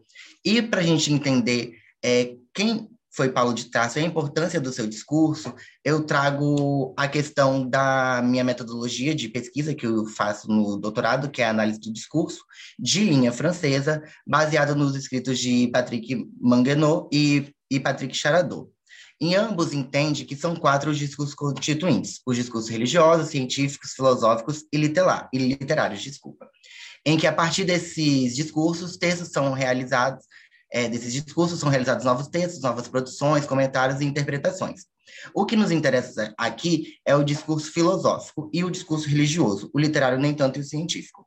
E a gente enquadra, nesse sentido, é, Tomás de Aquino nesse polo do discurso constituinte religioso e, é, e filosófico, assim como também Paulo de Tarso, né?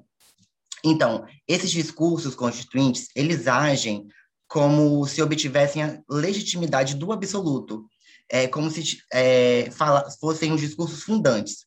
O discurso constituinte, na sua reinterpretação, é, assim produzida como está no primeiro tópico, é, por sua conformidade às normas de comunidade, deve permitir legitimar a instituição de que fazem parte o comentador e o seu destinatário. Ou seja, a igreja, quando ela se apropria desses discursos, ela é a detentora da verdade, pois está baseada nos discursos fundantes.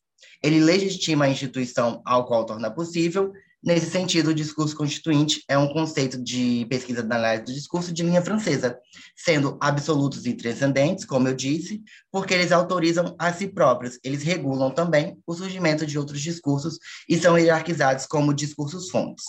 Pode passar para o próximo slide, por favor. Então, explicado o que é um discurso constituinte, a gente adentra ao elemento do arquiteto como um escrito que confere legitimidade. É, e é por meio de uma análise do discurso constituinte das Sagradas Escrituras, é, os escritos de Paulo e dos demais padres da Paulo não é um padre da igreja, né, mas dos demais padres da igreja funcionam como arquitetos. Mas o que são esses arquitetos? É, os arquitetos são, como está na segunda é, no segundo pontinho ali. Os arquitextos, eles são inscrições últimas que serviram de base para as posteriores formulações teológicas dos pensadores cristãos. É, esses discursos fazem autoridade e dão sentido à existência da coletividade, porque eles se confrontam com o absoluto, reivindicando para si uma forma de transcendência. E aí, no próximo slide, pode passar, por favor, eu trago é, a aplicação desses arquitextos e, e, como a gente vê, na verdade, né, a aplicação desses arquitetos. Aí eu trouxe duas citações da Suma Teológica de Tomás de Aquino, que é a minha fonte primária, mas os arquitetos não estão presentes só na Suma Teológica, inclusive em, na maioria dos discursos cristãos da Idade Média. E aqui, é, Aquino se baseia em Paulo para poder legitimar o seu próprio discurso, como eu disse no início da minha apresentação. E a primeira citação, é, Aquino está se baseando nas Sagradas Escrituras para explicar a criação humana, como fala, mas em contrário, diz a Escritura, formou, pois, o Senhor Deus o homem do barro da terra. Ele, no caso dessa passagem, que está lá na primeira parte da Suma Teológica, na questão 91, artigo 1, é aqui não está falando da criação, se baseando na Sagrada Escritura para afirmar o seu argumento. E na segunda citação, é aqui não se baseia em Paulo para falar do pecado original. É, abre aspas, Pois, como diz o apóstolo, Romanos 7, eu sei que em mim, quero dizer, na minha carne, não habito bem, a carne não pode ser o sujeito do pecado original, mas só a alma.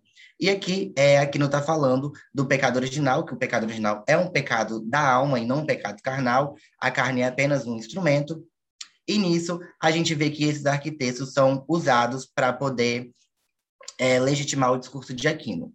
Mas por que eu estou falando isso? Porque eu pesquiso o ethos cristão na Suma Teológica de Tomás de Aquino. E constantemente, é, Tomás de Aquino vai se utilizar desses é, textos, dessas, desses escritos, para poder justificar seu, os seus argumentos. Por quê? Justamente porque esses textos e esses arquitetos são discursos é, constituintes, discursos fundantes absolutos. Pode passar o próximo slide, por favor. Então, a gente passa a discutir qual foi a contribuição de Paulo à Boa Nova Cristã. Mas, antes de tudo, a gente precisa justificar que a visão de Paulo perante aos gentios, ou os não-judeus, em contraste com a lei, ou seja, com a Torá, não faz dele um desertor da religião judaica. Paulo apenas se distancia do judaísmo, mas ele não nega, nega no caso, né? Ele abre precedentes para a criação do eto discursivo cristão, que é o que eu pesquiso em Tomás de Aquino. Mas o que seria esse ethos?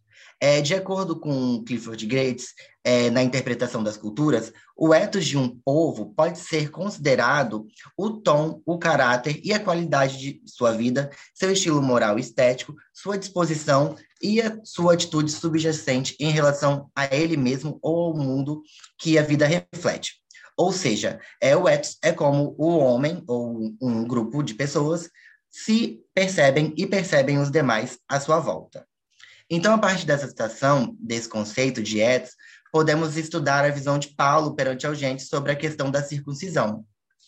Em vista disso, o capítulo 17 do livro de, de, do Gênesis é o locus clássico dessa narrativa. Nesse texto, narra-se o pacto de Deus com Abraão e a necessidade da circuncisão como símbolo e marca física da aliança inabalável do povo escolhido, ou seja, dos hebreus, com Deus. A tradição judaica ela vai reivindicar essa ancestralidade hebraica, por isso os discursos em prol da circuncisão. E lá, como está na citação do slide, diz bem assim, em Gênesis 17, do 10 ao 11. Esta é minha aliança que guardareis entre mim e vós e a tua descendência depois de ti, que todo homem entre vós será circuncidado, e circuncidareis a carne de vosso prepúcio, e isto será por, será por sinal é, da aliança entre mim e vós. Isso é um diálogo entre Deus e Abraão que estabelece a circuncisão como marca do povo escolhido. Mas onde Paulo entra nessa história?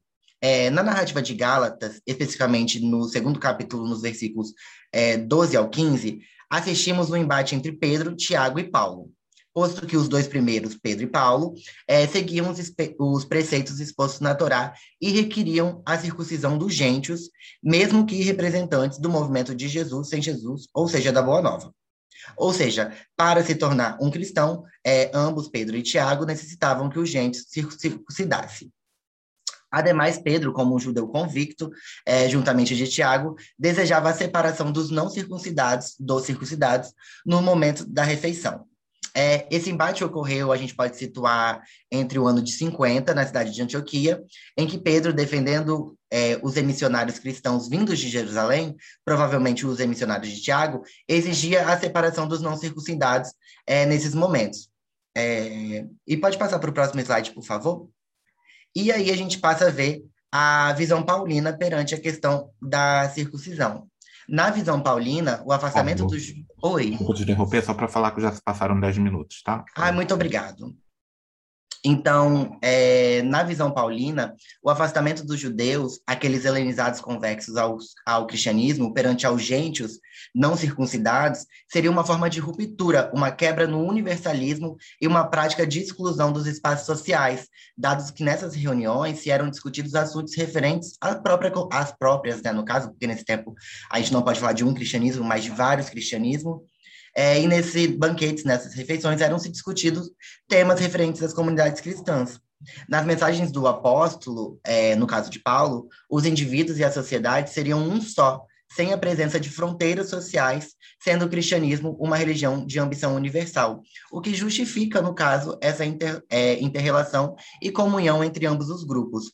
Mesmo que o teor da universalidade seja um dos pontos trazidos pelas vertentes cristãs nos primeiros séculos, essa coesão não fora alcançada inicialmente, na medida em que o discurso paulino adota diferentes circunstâncias em Jerusalém e Antioquia. E é nessa última localidade, em Antioquia, que ocorreu esse confronto que eu falei do slide passado entre Paulo, Pedro e Tiago, que exigiam dos novos conversos a prática da circuncisão.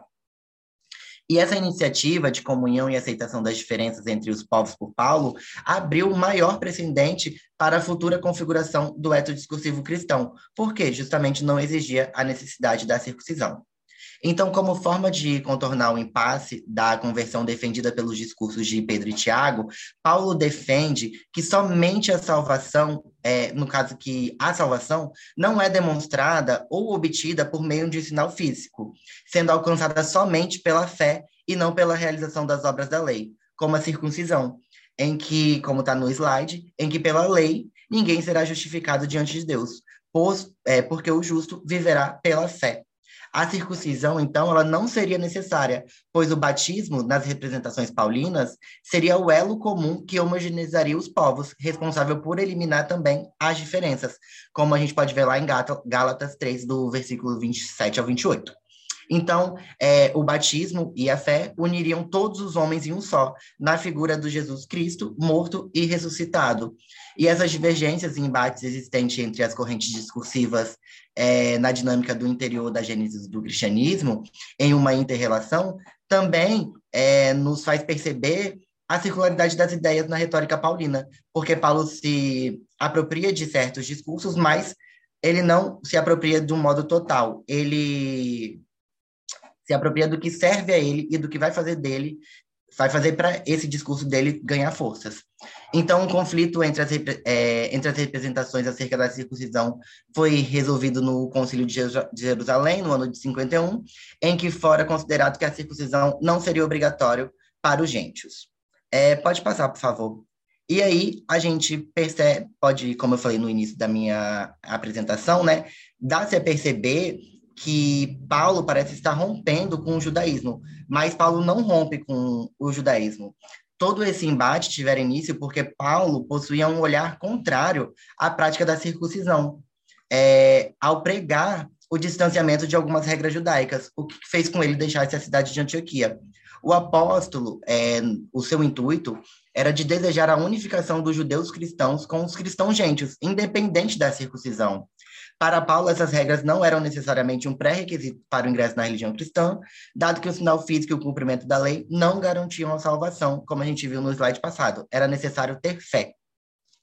A atribuição de uma ruptura paulina com o judaísmo é uma atitude equivocada, como eu estou dizendo, visto que a própria religião judaica não era um bloco monolítico. Assim como Tiago e é, assim como Tiago, Paulo representava mais uma dessas parcelas heterogêneas. Houveram atitudes também conflitantes, mas Paulo continuou judeu e tinha orgulho de sua herança judaica, como a gente pode ver em Filipenses 3, do versículo 5 ao 7 ao reconhecer que o Antigo Testamento é uma escritura inspirada por Deus ao povo é, escolhido, no caso. E então, o êxito paulino está nas suas pregações destinadas aos judeus helenizados, é, que se distinguiam por serem cosmopolitas, por falarem o grego e talvez tivessem é, algum conhecimento do aramaico, e também por não é, seguirem à risca as tradições hebraicas, assim se assemelhando aos poucos judeus de Jerusalém. É, teologicamente, os judeus helenizados não dependiam do templo como local de adoração, o que facilitou também as pregações da Boa Nova Paulina. Do mesmo modo, é, permitiu a, a heterogenização de sua comunidade, moldando sua retórica de acordo com os grupos locais com que se relacionava. É, diferentemente de como fizeram João Batista, Pedro e Tiago, que queriam homogeneizar todos os grupos é, em um único modelo.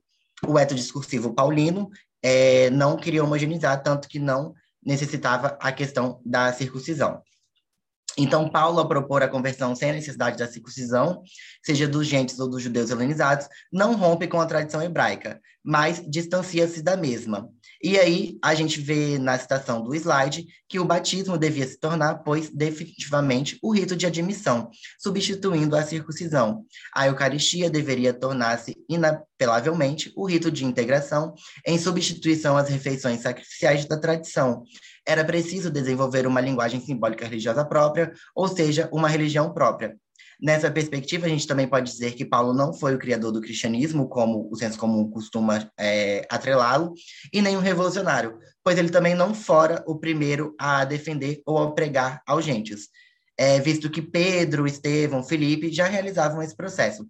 O próprio, o próprio Felipe, no caso, como a gente pode ver em Atos 8, do versículo 26 ao 40, é, renuncia ao preceito da circuncisão ao batizar um eunuco, o mordomo mor de, da rainha é, de Etíopes, como está nessa passagem em Atos, né? Então, nesse sentido, o discurso paulino da Boa Nova é fruto da circularidade das ideias e dos embates entre as representações da circuncisão e das fronteiras entre os grupos, na recepção é, das circunstâncias experimentadas por ele, como assim, na, na recepção? Dos discursos que estavam em, voga ali no período. É, ele se legitima na tradição judaica, ao mesmo tempo se distancia de algumas regras. Então, Paulo, no contexto da gênese da religião cristã e no seu processo de evangelização, abriu precedentes para a formalização de um etos cristão no afastamento das sinagogas judaicas e pela não obrigatoriedade da circuncisão porque, como eu disse, é, os gentes não usavam os templos para a adoração. E os escritos de Paulo são um reflexo do seu tempo e de seu espaço, em uma constante interação com o mundo pagão helenista e a tradição judaica. Os seus textos são frutos do contrato entre o mundo ao qual esteve imerso e as leituras que fizera, atribuindo aos conversos uma nova forma de comportamento social dentro de suas comunidades, o que não atribui um etos discursivo, mas o início e as precedências para a criação de um etos discursivo cristão. É isso, muito obrigado. Acho que tem o um próximo slide que tem as referências. Obrigado, Pablo.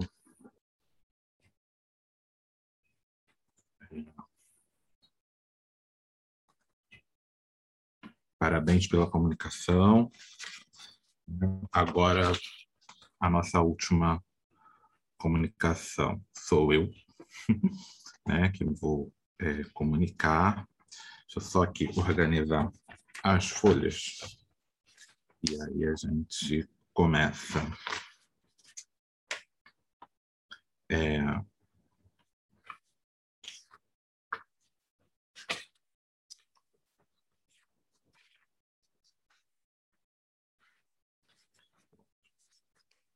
Vou fazer uma leitura aqui para que eu não né, me perca, mas eu vou pedir é, que os alguns dos monitores, por favor, me avise quando bater 15 minutos, Eu aviso, professor, pode deixar. Muito obrigado, Luana. É, deixa eu só pegar aqui essa, essa pergunta para já deixar aqui no meu arquivo as perguntas para depois a gente começar o debate.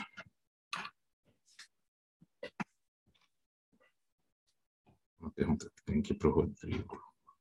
Pessoal, vocês podem fazendo perguntas que ao final a gente vai abrir para o debate, ok? Então vamos lá.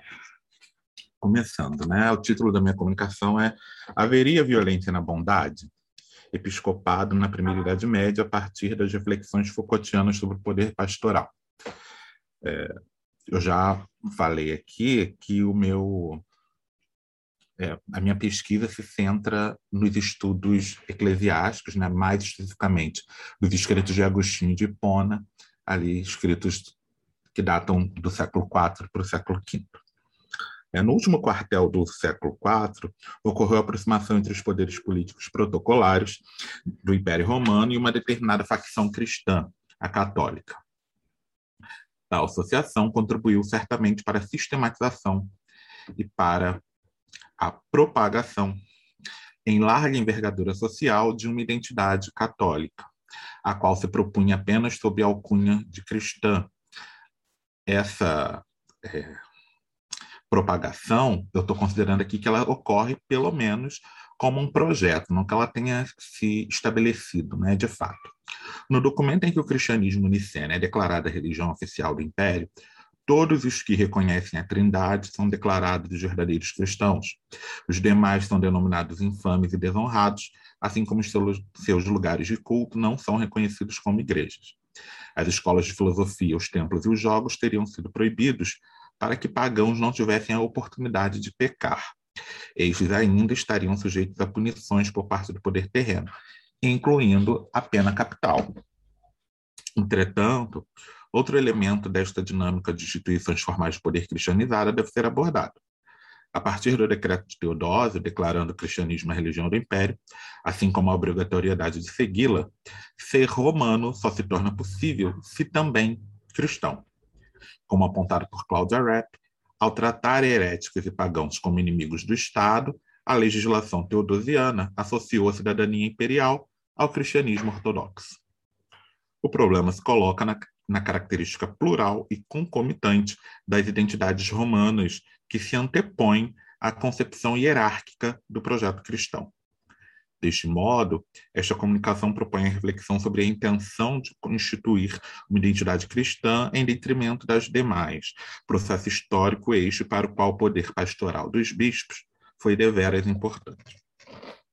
O Daniel Boyarin, que é um especialista em estudos judaicos, ele afirma categoricamente que as religiões, no sentido como nós a entendemos e entendemos o cristianismo, mesmo medieval, surgem apenas no quarto século. O historiador américo-israelense parte do entendimento de que as concepções modernas de religião são tributárias do conceito antigo de filosofia, tomado como um sistema de crenças e práticas voluntariamente adotadas e mantidas. Em palavras do próprio Boyarin, e aí eu cito, ele fala: no fim do quarto século e no primeiro quartel do século V, nós podemos encontrar vários textos atestando como a nova noção de autodefinição através da associação religiosa foi, foi gradualmente substituindo a alta definição através do parentesco, da linguagem e do território.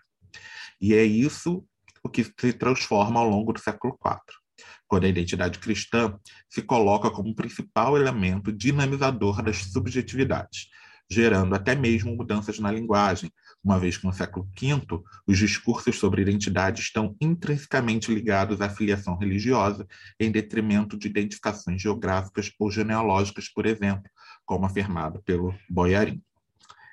Entre as estratégias para a tentativa de conformação das identidades, os bispos da Primeira Idade Média constroem suas narrativas apoiadas em binarismos que desconsideram os arranjos laterais ou as identidades concomitantes, que eu já me referi aqui. Mas os estratagemas não são apenas discursivos. Também não se pode desconsiderar a violência no campo de possibilidades, posto que na última década do século IV, a legislação imperial, que eu já me referi aqui, teria se tornado mais extrema, culminando em uma série de episódios violentos envolvendo cristãos e pagãos, na passagem do quarto para o quinto século. Sendo assim, sendo assim faz-se capital pensar em qual é a tecnologia de poder que irriga o projeto de identidade cristã defendido pelo episcopado católico. Antes de tudo, destaco que entendo o poder como produtivo e não essencialmente coercitivo. Sobre esta afirmação, cabem mais ponderações. Parto das proposições de Michel Foucault, para quem o poder não se concentra em instituições políticas formais.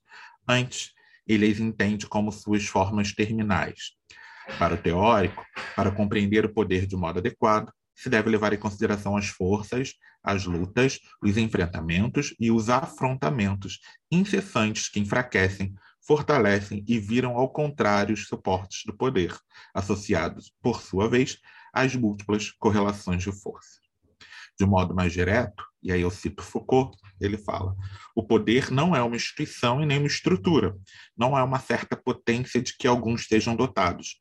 É o nome dado a uma situação estratégica complexa numa sociedade determinada. E esse poder, como exercício, impossibilita que o mesmo seja associado à inatividade e ao constrangimento. Em outras palavras, e aí eu cito Foucault mais uma vez, ele afirma: pois se o poder só tivesse a função de reprimir, se agisse apenas por meio da censura, da exclusão, do impedimento, do recalcamento, à maneira de um grande superego, se apenas se exercesse de um modo negativo, ele seria muito frágil. Se ele é forte, é porque produz efeitos positivos a nível do saber, do desejo e também a nível do saber. O poder, longe de impedir o saber, o produz.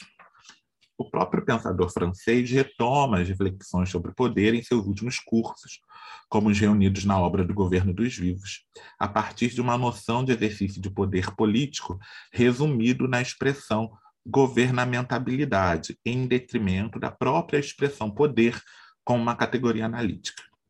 Isso não implica no abandono das reflexões Foucaultianas sobre o poder, mas sim o reconhecimento de que este, enquanto um conceito, possui aplicabilidade pouco frutífera, de modo que se mostra mais proveitoso. Então, atentar para como os discursos, entendidos como um local, produzem racionalidades que sustentam a potência governativa, que é o que ele chama de governabilidade, do episcopado sobre as comunidades cristãs sob sua autoridade, ao mesmo tempo em que são gerados por essa governamentabilidade. No contexto dos séculos 4 e 5 do Império Romano, essa governamentabilidade, esta potência governativa, confunde-se com o poder pastoral. O cerne agora está na relação entre saber e poder, campo de conhecimento e o conjunto de regras. Por exemplo, na aula do dia 30 de janeiro do curso do Governo dos Vivos, Foucault afirma a necessidade de análise das maneiras como um determinado regime de governamentabilidade estabelece necessariamente um regime de verdades que participa diretamente da instituição de uma racionalidade que irá garantir e justificar a obediência daqueles sobre a sua subordinação. É tentar explicar isso de um modo né, mais fácil.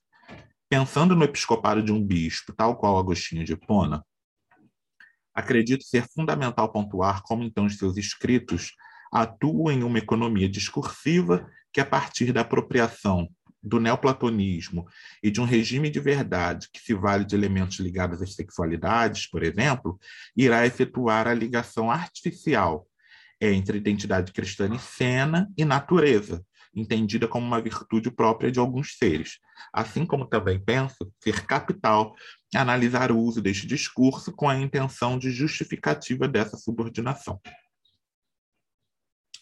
É importante ressaltar que está aqui subjacente às minhas argumentações a associação entre as reflexões de Michel Foucault sobre o poder pastoral a tecnologia de poder que eu defendo nutrir o projeto de identidade cristã dos eclesiásticos católicos ao poder episcopal, ou seja, essa associação entre poder pastoral e poder episcopal é o que eu defendo. Né?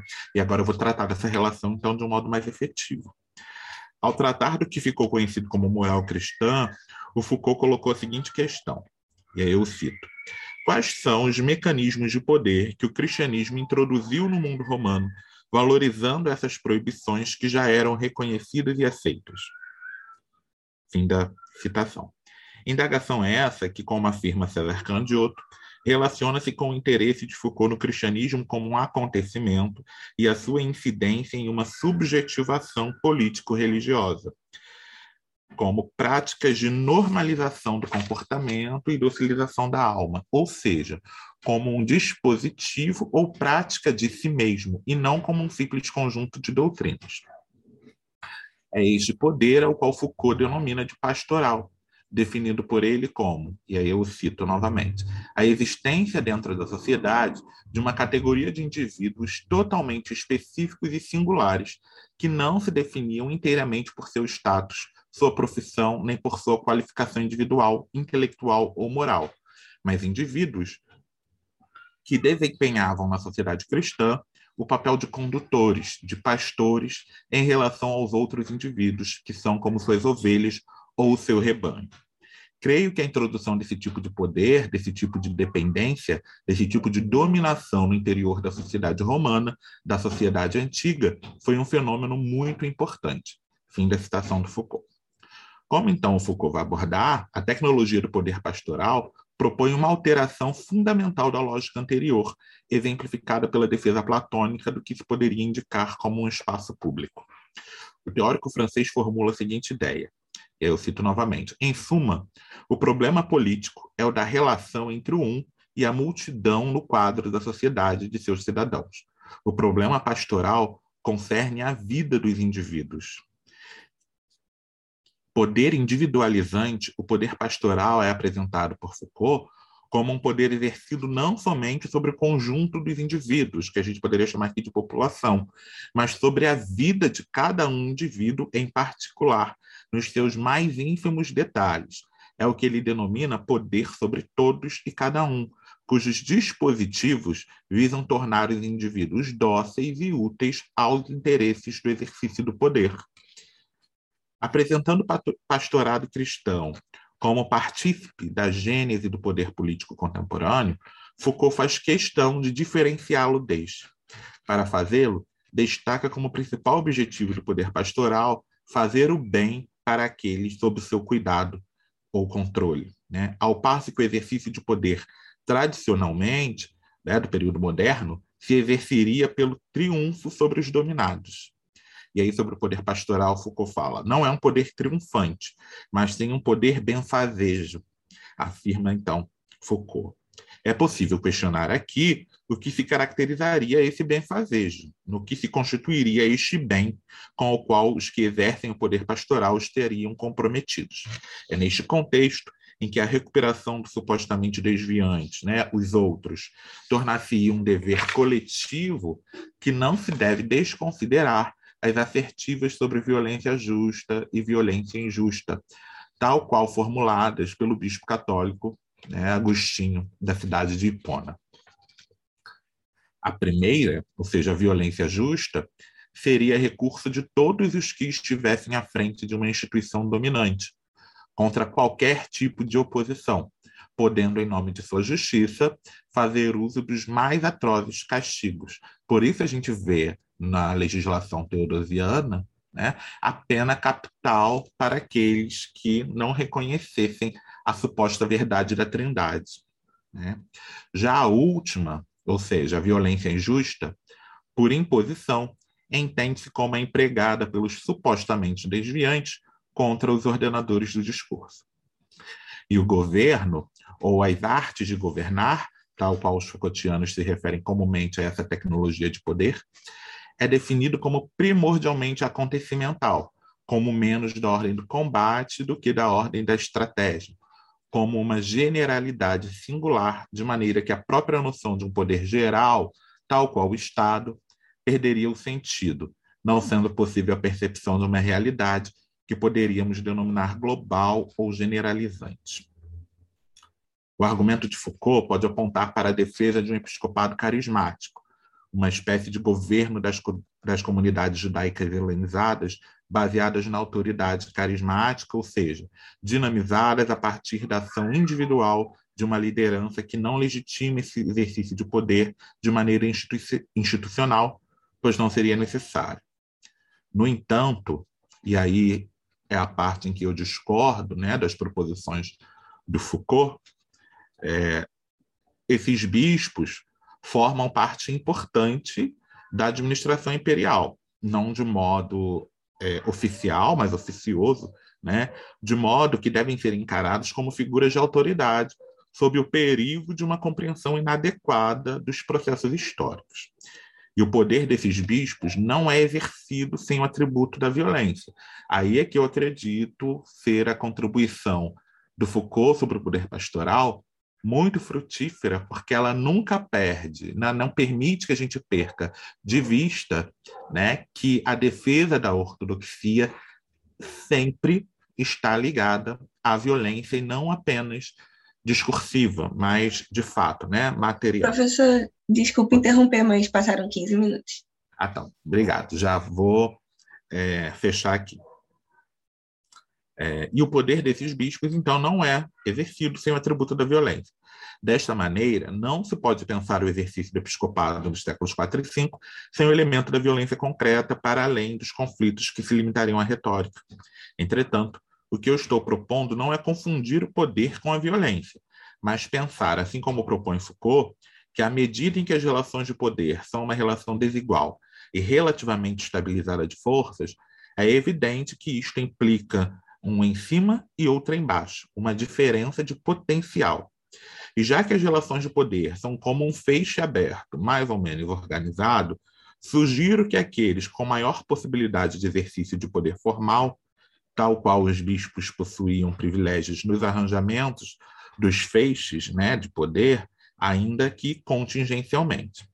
Ressalto que não se trata de partir da concepção ingênua de que o empreendimento de grupos que exercem poderes institucionais se efetua integralmente, assim como fora planejado, sem nenhum constrangimento da vida vivida. Contudo, né, não se pode negligenciar o caráter produtivo dos poderes e que normas, ainda que não mudem a realidade de modo abrupto, elas geram efeitos. Né? Então, é, a reflexão que eu tinha era essa, né? espero, que eu tenha, espero que eu tenha me feito entender, mas agora a gente vai passar é, para as perguntas. Né? É, eu vou só olhar aqui como é que está meu arquivo, eu já copiei todas as perguntas que estão aí. É, não tem outras questões aqui. Nós temos questões para o Rodrigo. O Lucas é best-seller, sucesso total aqui nas perguntas. Né? Várias perguntas para ele. É, mas tem perguntas também para o Rodrigo, para outros. Eu vou começar. Deixa eu só pegar as perguntas. Tem mais aqui para o Pablo.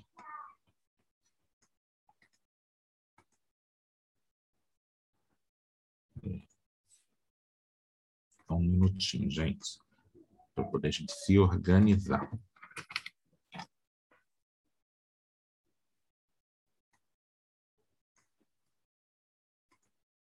Agora a última que eu vou pegar aqui. E aí depois, se mais alguém botar uma outra pergunta, a gente retorna aqui ao chat, tá? Vamos começar pela ordem das apresentações, que aí a gente né, para organizar. A primeira apresentação é a da Thaís, lá da Federal de Goiás. Thaís, você é orientanda de quem lá? Eu sou orientanda da professora Dulce Amarantes. Ah, sim. Professora Dulce. Vamos ver aqui se a gente tem alguma questão para a Thaís. Não tem aí do público, mas eu tenho. Né? Eu só achar aqui. É... Então, você coloca, é, que existem características cristãs e islâmicas né, no discurso desse judeu é, ibérico. É, e aí você fala de alguns autores que você fala para entender isso, Mas eu queria só que você falasse mais um pouquinho, se for possível, né? É, sobre como, como você, a partir desses autores, então, está entendendo essa relação né, é, de esse, essa relação entre esses estratos culturais, vamos colocar assim, né? Você pensa isso em que termos? É, a, você usa algum antropólogo, né, para pensar essa questão, como o Salins, né, e a questão da, do interacionismo, ou você cita alguma proposta de algum historiador, como Carlo Ginsburg, que fala em circularidade cultural, né? Enfim, queria saber como que você está pensando. Você já mencionou isso na sua fala, né? Mas se for possível você falar mais um pouco, eu agradeceria. É, eu vou fazer o seguinte, é, como a Thaís só tem essa questão que eu coloquei, vou pedir para a Thaís responder, e aí depois a gente passa para os outros e faz o bloco de perguntas. Né? Aí eu faço todas as perguntas que tem para o Tiago, e que ele responde. Então, Thaís. Tem outra questão para Thaís também, professor. Ah, tem? Desculpa, eu não ouvi. Tem, do Julian Gutierrez é, gostaria de perguntar a Thais se o que ela comentou sobre a semelhança no estilo de Benjamin com os escritos islâmicos pode ser classificada como influência, e também o que ele relatou sobre as comunidades islâmicas visitadas. Obrigado, hein? Nada. Pela, pela ajuda. Acabou que eu tinha anotado aqui. Então, Thaís, por favor, se você puder responder. Sim, claro. Bem, as duas perguntas são, são bem parecidas, né? É... Então, uh, o Benjamin, ele, ele, se, ele sim pode ser caracterizado como, é, como que ele teve uma influência, assim, é, islâmica na sua escrita. Por quê? Por conta do contato que ele teve com narrativas é, islâmicas. Então, sim, Julian, pode ser caracterizado dessa maneira. É, há, uma, há diferenças é, na, na, nomenclatura, por exemplo, quando a gente. E, e, depende muito do autor que a gente trabalha. Por exemplo, quando a gente a, a, adota o Dexter, ele fala sobre uma literatura de viagens. E aí, já quando a gente trabalha com a Altinger, ela já vai falar sobre um itinerário de viagens, né? Mas ambos é, chegam ao consenso e eu utilizo, professor, esses dois autores para fazer é, é, esse diálogo, porque foi o que foi, foram os autores que eu encontrei que conversam é, da maneira mais clara para explicar essa semelhança. E ambos chegam ao consenso de que o Benjamin ele está mais é, está inserido em um âmbito cultural judaico, mas ele se identifica mais com a Europa cristã do que com o norte da África muçulmana, né? Mas ele deixa claro no relato a influência muçulmana, porque ele é, ele é um rabi e ele é muito é, íntimo de leituras, ele gosta muito de, de leituras e demonstra um interesse maior nas leituras muçulmanas do que pelas próprias leituras cristãs, né? E aí ele, como na, na, nas, nas, literaturas é, muçulmanas, nas islâmicas, ele ele demonstra uma, uma preocupação em, em ter um ritmo, como eu falei na minha apresentação, em ter um ritmo de escrita. Tem uma estrutura fixa, tem um, um modelo que ele segue. Ele não cita as cidades ao acaso, ele não cita as cidades fora de ordem. Se você segue é, as, as cidades que são citadas por ele, há uma cronologia, não é é, ele não está lá em, em, em, Constantinopla e lembra de uma cidade anterior para citar. Se ele não citou a cidade antes de Constantinopla, ele não vai citar ela. Ele vai citar a cidade que vem depois dela. Essa característica é muito, muito específica dos relatos é, é, muçulmanos, né? Ela é muito específica da, daquelas comunidades. A, o, o Julian também perguntou sobre as comunidades que o Benjamin visita, as comunidades islâmicas que ele visita. E ele não, não cita todos os, os, as pessoas que têm grande destaque dentro da comunidade islâmica. Ele apenas os chama de irmãos islâmicos e, e ele sempre gosta de lembrar que esses, esses irmãos islâmicos estão em confronto com os que se dizem cristãos. E, e ele sempre trata os islâmicos como, como irmãos, apesar de estar é, mais inserido em uma cultura europeia cristã, ele chama os islâmicos é, de, de irmãos. Ele tem essa proximidade, ele tem esse cuidado, né? Acho que, que, que era essa, essas as perguntas, né? Sim, obrigado pela resposta, Thaís. Só queria, é, eu acho que isso tem a ver, né? É, essa sua pesquisa contribui para aquilo que é, a gente vem afirmando aí a historiografia de como essas as identidades pré-modernas são todas situacionais, né? Elas não são estáveis como como são as nossas identidades contemporâneas, né? Pós-modernas, né? Após a modernidade.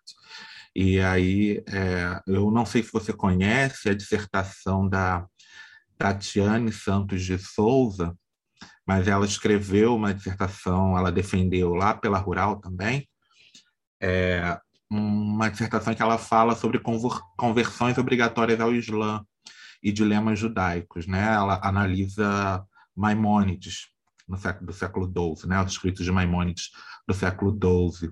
Não sei se você conhece, mas talvez seja é, uma dissertação legal para você ler, é, até para ver essa questão da cultura, como é que ela está pensando nessas aproximações né, de culturais entre judeus, muçulmanos, cristãos, ali na Península Ibérica.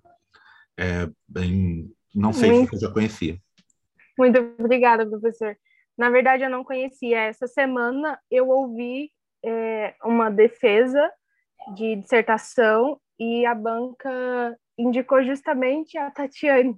Ah. Então, o senhor está citando ela. Eu ainda não, não cheguei a ler, porque foi ontem, na verdade, a, a banca, e é, é bem bacana. Obrigada. Isso, espero ajudado. Então, agora a gente vai passar para as perguntas né, para o Tiago, que também tem algumas perguntas né, aqui, se eu não me engano. Tem, a primeira pergunta foi para ele. Né? Tiago, tudo bem? Foi da Manuela. Eu tenho uma pergunta. Já que as mulheres possuíam destaque, existe alguma figura feminina que se sobressaiu? E o que houve com os seguidores após serem considerados hereges? É, deixa eu ver se tem mais alguma aqui para o Tiago. É... Não, não, não tem. Né? Eu só queria apertar para o Tiago também quem orienta ele. Né? E a questão que eu tinha colocado é, para o Tiago, eu vou conversar com ele, né? Primeiro responde a essa pergunta colocada pela Manuela e depois eu, a gente conversa aqui, que eu tenho uma coisa para conversar com você. É, vamos lá, Tiago? Tá aí? Então, primeiramente, obrigado pela pergunta, Manuela. É uma pergunta muito interessante. Em relação às mulheres, a gente não tem o nome delas. Só que a gente tem um, é, um documento é, de um bispo do século XIII chamado Moneta de Cremona, é, e nesse documento é chamado Suma Adversus Cátaros et Valdenses. E nessa suma ele fala sobre algumas mulheres, inclusive duas irmãs, que ele menos gosta, são duas irmãs que elas cometem o crime de pregar, é, incentivar outras mulheres a pregar e o que ele acha mais absurdo, essas duas mulheres elas também dão a Eucaristia, elas, é, elas dão a ceia para os outros irmãos valdenses. Então isso para ele é o mais absurdo possível. Mas ele não cita nomes. Ele só diz que tem essas duas mulheres que elas são tipo a pedra no sapato. É, em relação ao que houve com é, os seguidores de Valdo após os valdenses, uma coisa muito interessante que eu descobri estudando os valdenses é que, dentre todas essas heresias da antiguidade da Idade Média, a dos valdenses é a única que sobrevive até hoje. É, nós temos igrejas valdenses na Itália, inclusive É, o Papa visitou a Igreja Valdense, acho que uns dois anos atrás. A gente tem é, comunidades valdenses na América do Sul, no Uruguai e na, na Argentina. Tem até jornais valdenses de, dessas comunidades. E quando eles foram expulsos de Lyon no século XII, é, eles foram para o sul da França e é, para o norte da Itália. Por quê? Eles poderiam ter ido para o norte da França, poderiam ter ido para o Império, é, para o Império Germânico. Só que o, o, o, sul da França e o norte da Itália tinham situação política parecida com o Lyon. O sul da França é, ele era, era, era, bem desgarrado do poder central. É, você não tinha muita influência do poder central, é, do rei, no caso. A Igreja Católica lá, ela não estava tão forte, porque é o sul da França, se a gente puder lembrar, é, onde está o antro do catarismo e o Raimundo, o Raimundo VI, que era o é, qual o nome? O conde que comandava a região. Ele também ele era um pouco é, ele gostava um pouco dessas ideias catas, então ele já não ia muito com a Igreja Católica. Então eles vão para o sul justamente porque o sul ele tem essa política um pouco parecida com a política de Lyon. É, obrigado, Tiago, por responder, Emanuela. O que eu queria ver com você, Tiago, é, você estava aqui, estou olhando aqui as coisas né, que eu anotei. É interessante que você já citou o Jerome Bachet, porque ele vai colocar essa essa como é importante para esses séculos 12, 13, né, 11, 12, 13 ali, para o Jerome Bachet, é, o, o grande mote desse, da Idade Média Central é a identidade né? Demissão de identidade laica versus identidade clérica. Né? E aí ele vai colocar como essa questão da palavra é fundamental, como a Igreja Católica vai tentar o monopólio né, da palavra, né, ter esse monopólio o tempo inteiro. Né? E aí, juntando né, essa, essa tradição francesa aí, que é, de um modo mais evidente para as heresias, vai, se, vai indicar no livro da Monique Werner, né? o Inventar a Heresia, é, eu queria pensar aqui com você se a questão é de fato né, uma, como você coloca né, na sua apresentação, de uma maior ortodoxia ou menor ortodoxia. Né? Ah, porque é que os é, valdenses foram considerados hereges. Né? Eu acho que isso tem muito. Essa, né? O que ajudaria a responder essa questão? Né? Eu acho que isso tem muito menos a ver né, com ortodoxia ser mais ou menos ortodoxo, porque a ortodoxia não existe como ontologia. Né? A ortodoxia não existe com, não existe uma concepção metafísica né, de ortodoxia usada como parâmetro para ser colocado. E aí, é, aí, aí é que eu acho que ler o Inventar a Heresia, da Monique Werner, que é profundamente é, devedora aí das, das contribuições teóricas do Michel Foucault, mas se você não quiser ler o Foucault, né, ler o Inventar a Heresia, para entender como é, essa é difícil você falar dispositivo político, porque a política não se distingue do social nem do religioso na Idade Média, mas é entender como essas acusações funcionam como um dispositivo é, político, ao passo que elas dizem estar combatendo aquilo que elas estão criando. Tá?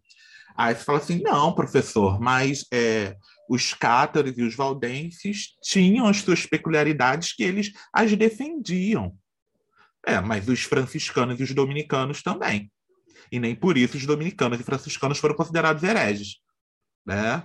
Foram receber autorização para pregar. Né? E foram entendidos como pertencentes à ortodoxia da igreja. Então, eu não sei né, se o melhor caminho para pensar essa sua questão é pensar se os valdenses estão mais próximos ou mais distantes da ortodoxia. Isso me parece uma, uma abordagem que não vai te levar para muito longe. Eu acho que talvez você pensar né, como é, essa, essas acusações né, são um, estão as acusações estão criando essa o que eles dizem apenas estar combatendo né? A partir da, da concepção do Michel Foucault, a gente não entende que a documentação histórica ela evidencia algo. ela também cria esse algo que ela diz estar apenas evidenciando, né? Então, é, eu acho que essa poderia talvez ser uma pegada para você pensar. E aí eu acho que o livro da Monique Werner, né, o Inventar a Heresia, você lê os textos de lá, né, são textos que abordam né, recortes cronológicos diferentes, etc. Mas a pegada teórica de todos os textos é essa né? É lembrar aquela máxima do Jorge Duby, né? Que ele vai falar: o herético é o herético sob os olhos do outro. Né? Não existe heresia em, enquanto algo metafísico, ontológico. Né? É uma criação, uma invenção que tem por objetivo é, reafirmar uma pretensa, uma alegada ortodoxia. E aí também eu acho que pode ser interessante para você ler um texto da Evil Cameron, que está num, está numa coletânea. Eu, poxa, talvez se você até me escrever, eu te mando já esse capítulo, mas porque eu não lembro agora o título tá. do livro. Mas é uma coletânea e ela tem um capítulo, e o título do capítulo é Orthodoxy and Violence, né, onde ela é ortodoxia e violência. Né? Como ela é, demonstra, inclusive com a análise semântica da palavra ortodoxia, como é, essa está é, ligado, né, subjacente aí é, na, na questão da ortodoxia, a separação e rejeição daquilo que não seria considerado ortodoxo. Né? Então, é, existe a necessidade de se ter algo que você vai separar e é, jogar fora, né? colocar à margem para que você possa existir como ortodoxo. Né? Isso faz parte, isso está na, na essência, vamos colocar assim, da própria noção de ortodoxia. Eu acho que esse, esse texto pode ser importante também, pode te ajudar a entender o que eu estou querendo te dizer, eu nem sei se eu estou conseguindo fa me fazer entender. Não, sim, né? tá sim. Mas é só para a gente pensar. Mas parabéns pelo trabalho. Queria saber quem está te orientando. É a professora Marta? É a Marta, professora Marta. Marta, ah, sabia. Marta Silveira. Parabéns para você, para ela, pela orientação. Você já vê que pelo trabalho que. Né, os trabalhos todos apresentados, trabalhos sérios, como leitura, né? Vocês lendo historiografia, lendo fontes, lendo teoria, muito bacana. Você não precisa comentar o que eu te falei, se você, né, você pode discordar, ver com a Marta depois se, se é, vocês acham pertinente, tá? Não precisa. Não, é, o, que o, o que você falou é, é, realmente pertinente, mas como esse é, tipo assim, eu estou mais iniciando mesmo porque é um trabalho de monografia, então uhum. até aquela coisa bem, os valdenses, tanto os valdenses quanto os catras, ainda tem muitas outras questões que podem ser abordadas. Por ser um trabalho de monografia, eu fiquei só no, no pequenininho mesmo. Mas obrigado, professor. Ajuda é. muito. Se eu puder repetir o nome do livro, que eu vou até pesquisar aqui. O nome do, do livro da, da Monique Werner é O Inventar a Heresia que foi é, traduzida aqui no Brasil por aquela coleção de história medieval da Unicamp. Uhum. Deixa eu até ver se eu acho meu aqui para te mostrar. É... Acho que está aqui.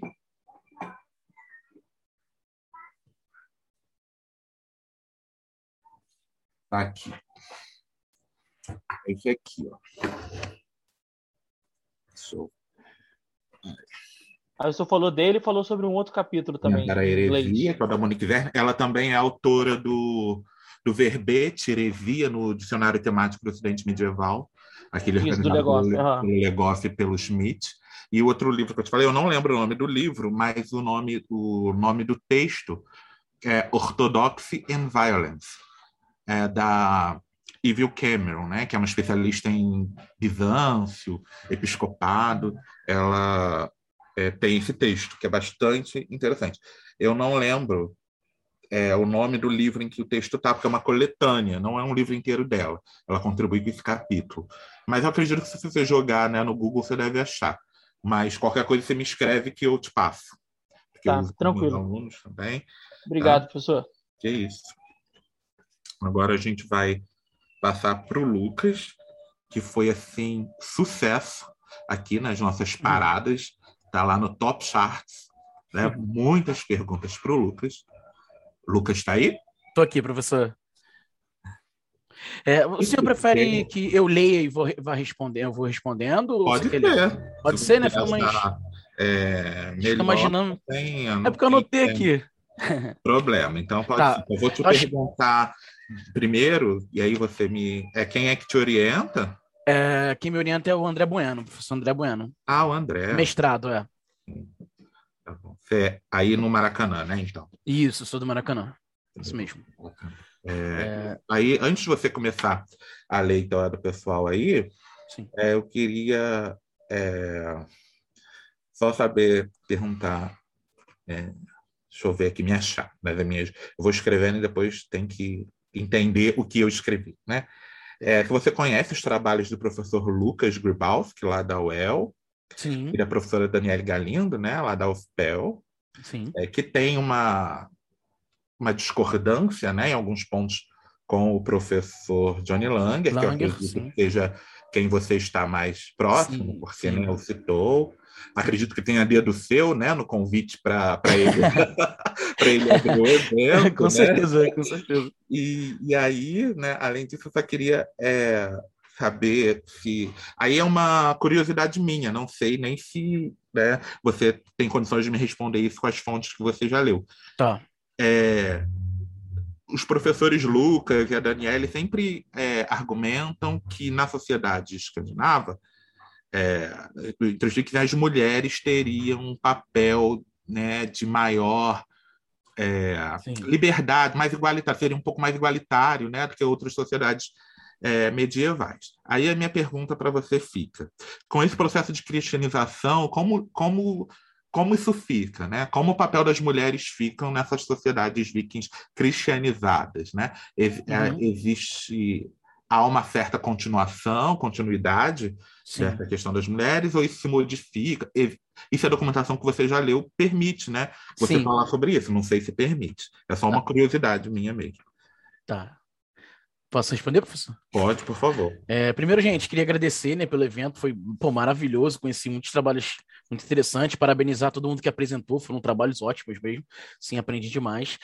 É, é, sobre a sua pergunta, professor, agora no início, assim, eu leio o que você falou, mas por curiosidade mesmo, sabe? Não, não tem foco nenhum na minha pesquisa, mas eu leio totalmente o pessoal do Neve, né? O pessoal que eu me aproximo demais, tenho é, é, conversado com eles pelo WhatsApp, né? O André de Oliveira, o José Lucas Fernandes, Johnny Lang, Pablo de Miranda. Então, assim, são, é o pessoal que eu pesquiso de fato, assim, eles que me dão minha, minha bibliografia. É, o meu trabalho é, é, é, um, é um, é um segmento da minha pesquisa da monografia, né? Eu fiz a, a minha pesquisa é, dentro do imaginário, do, do cristianismo, do, da cristandade né, islandesa, e aí eu só continuei, né? É, e aí eles que me deram basicamente a minha bibliografia, eles foram meu, co, meu coautores, né? E eu leio bastante a, professora, não sei se o senhor conhece, a professora Luciana Campos, que até é, é, é, publicou um livro agora sobre as mulheres. É, isso. isso, isso. Ela publicou um livro agora sobre as mulheres, né? Quero até ler, vou, vou comprar, mas assim, o que eu sei sobre isso. É, ela, ela publicou um livro publicou agora. Mulheres. Isso, ah. agora, agora. É, acho que foi antes de ontem. Assim, e o que eu posso responder, né, para o senhor, assim, coisas que eu, que, eu, que eu me interessa de ler sobre as mulheres vikings mesmo, é assim, dentro da, das, das fontes que eu leio, eu li principalmente três, né? Eu li mais, mas eu, é, dentro da, da, da, do mestrado eu li três. Foi a Cristina Saga, a, a Nijal é, Brenuni Saga, né? E a Slendinga Book, que são as sagas que falam sobre a cristianização, né? Que é o que eu estou mais focado. E elas não falam muito sobre as mulheres, né? É, o que eu vi um pouco dos textos da professora Luciana Campos era que, que é um pouco superestimado isso das mulheres ter muita voz dentro da sociedade escandinava. Sim, tiveram muitas mulheres guerreiras, né? Mulheres de, com nome assim que foram de fato para as lutas e, mas assim no, no fundo, no, no final assim o, o papel papel delas mesmo, né? Se eu posso dizer em papel das mulheres, mas assim, o que elas faziam mesmo dentro das comunidades escandinavas era voltada mesmo assim para ensinar as crianças a lutar, né? É, trabalhos de casa mesmo, assim. É, então é meio que superestimado, pelo que eu entendo, sabe? É, é. é eu indico Essa é a posição muito... do, do professor Johnny Langer e da Luciana, né? Isso, o isso. O professor Lucas e a professora ela, eles, Daniele discordam, né? Discordam, sim. Tal, é muito... Tem até o professor Ricardo da Costa, não sei se você conhece também, que sim. completamente discorda do Langer. Mas assim, é... então assim, eu recomendo o, o livro da, da Luciana. É, vou ela é aqui para eu ler, obrigado, eu não, não sabia não que ela tinha lançado. Isso, é muito interessante. Sim. Eu não li o último agora, mas ela tem vários artigos, trabalhos dela. É. São excepcionais. Mas pelo que eu sei, é um pouco superestimado, né? Dentro uhum. da opinião ali dos professores do Neve. É, agora tentando responder, professor, rápido aqui, porque são algumas perguntas, né? Não sei nem se eu vou conseguir responder muito bem algumas. É, a primeira foi da Priscila Sibeli. Eu queria agradecer a pergunta, foi uma pergunta maravilhosa, assim, não sei se eu vou conseguir te responder, mas ela fala que dentro da demonização da, da, da cultura pagã, assim, eu não sou focado nisso, eu utilizo disso para poder argumentar sobre a cristianização deles, né, porque é um dado muito importante sobre as sagas, é, essa, essa questão da demonização do, de, dentro da, das sagas islandesas é, é, é de extrema importância para mim, para estudar essa cristianização, esse processo, né, de cristianização, é, então eu já recomendo de cara você ler o José Lucas Fernandes, que ele fala sobre isso, tem um trabalho de doutorado, mestrado dele é todo sobre isso. Ela pergunta se eu poderia citar alguns personagens dos contos e lendas vikings demonizados. É, além do que você citou, né? É, eu tenho aí os próprios deuses. Os deuses dentro dos contos, dentro da mono, minha monografia, eu não, analisei, eu não analisei saga. Eu analisei dois contos, que é o do Nornagesh, é, Gorga, é, tá? Que é um conto, e o Sorla, tá? que são dois contos, né? É, dentro do Nornagest, os deuses são colocados como pessoas. Então aí já demonstra, é, é um, são contos do, do, do século XIV, então lá para o final já do, do ano 1300 e, e varada, assim, é lá para o final do, século XIV mesmo. Então assim, já está num, num, se eu posso dizer, um quarto período de cristianização, então eles já estão bem cristianizados mesmo. É, cristianismo está bastante presente dentro da ilha. É, e então assim, os deuses foram muito demonizados. Os deuses foram colocados em, em, em, em pé de igualdade com os homens, né?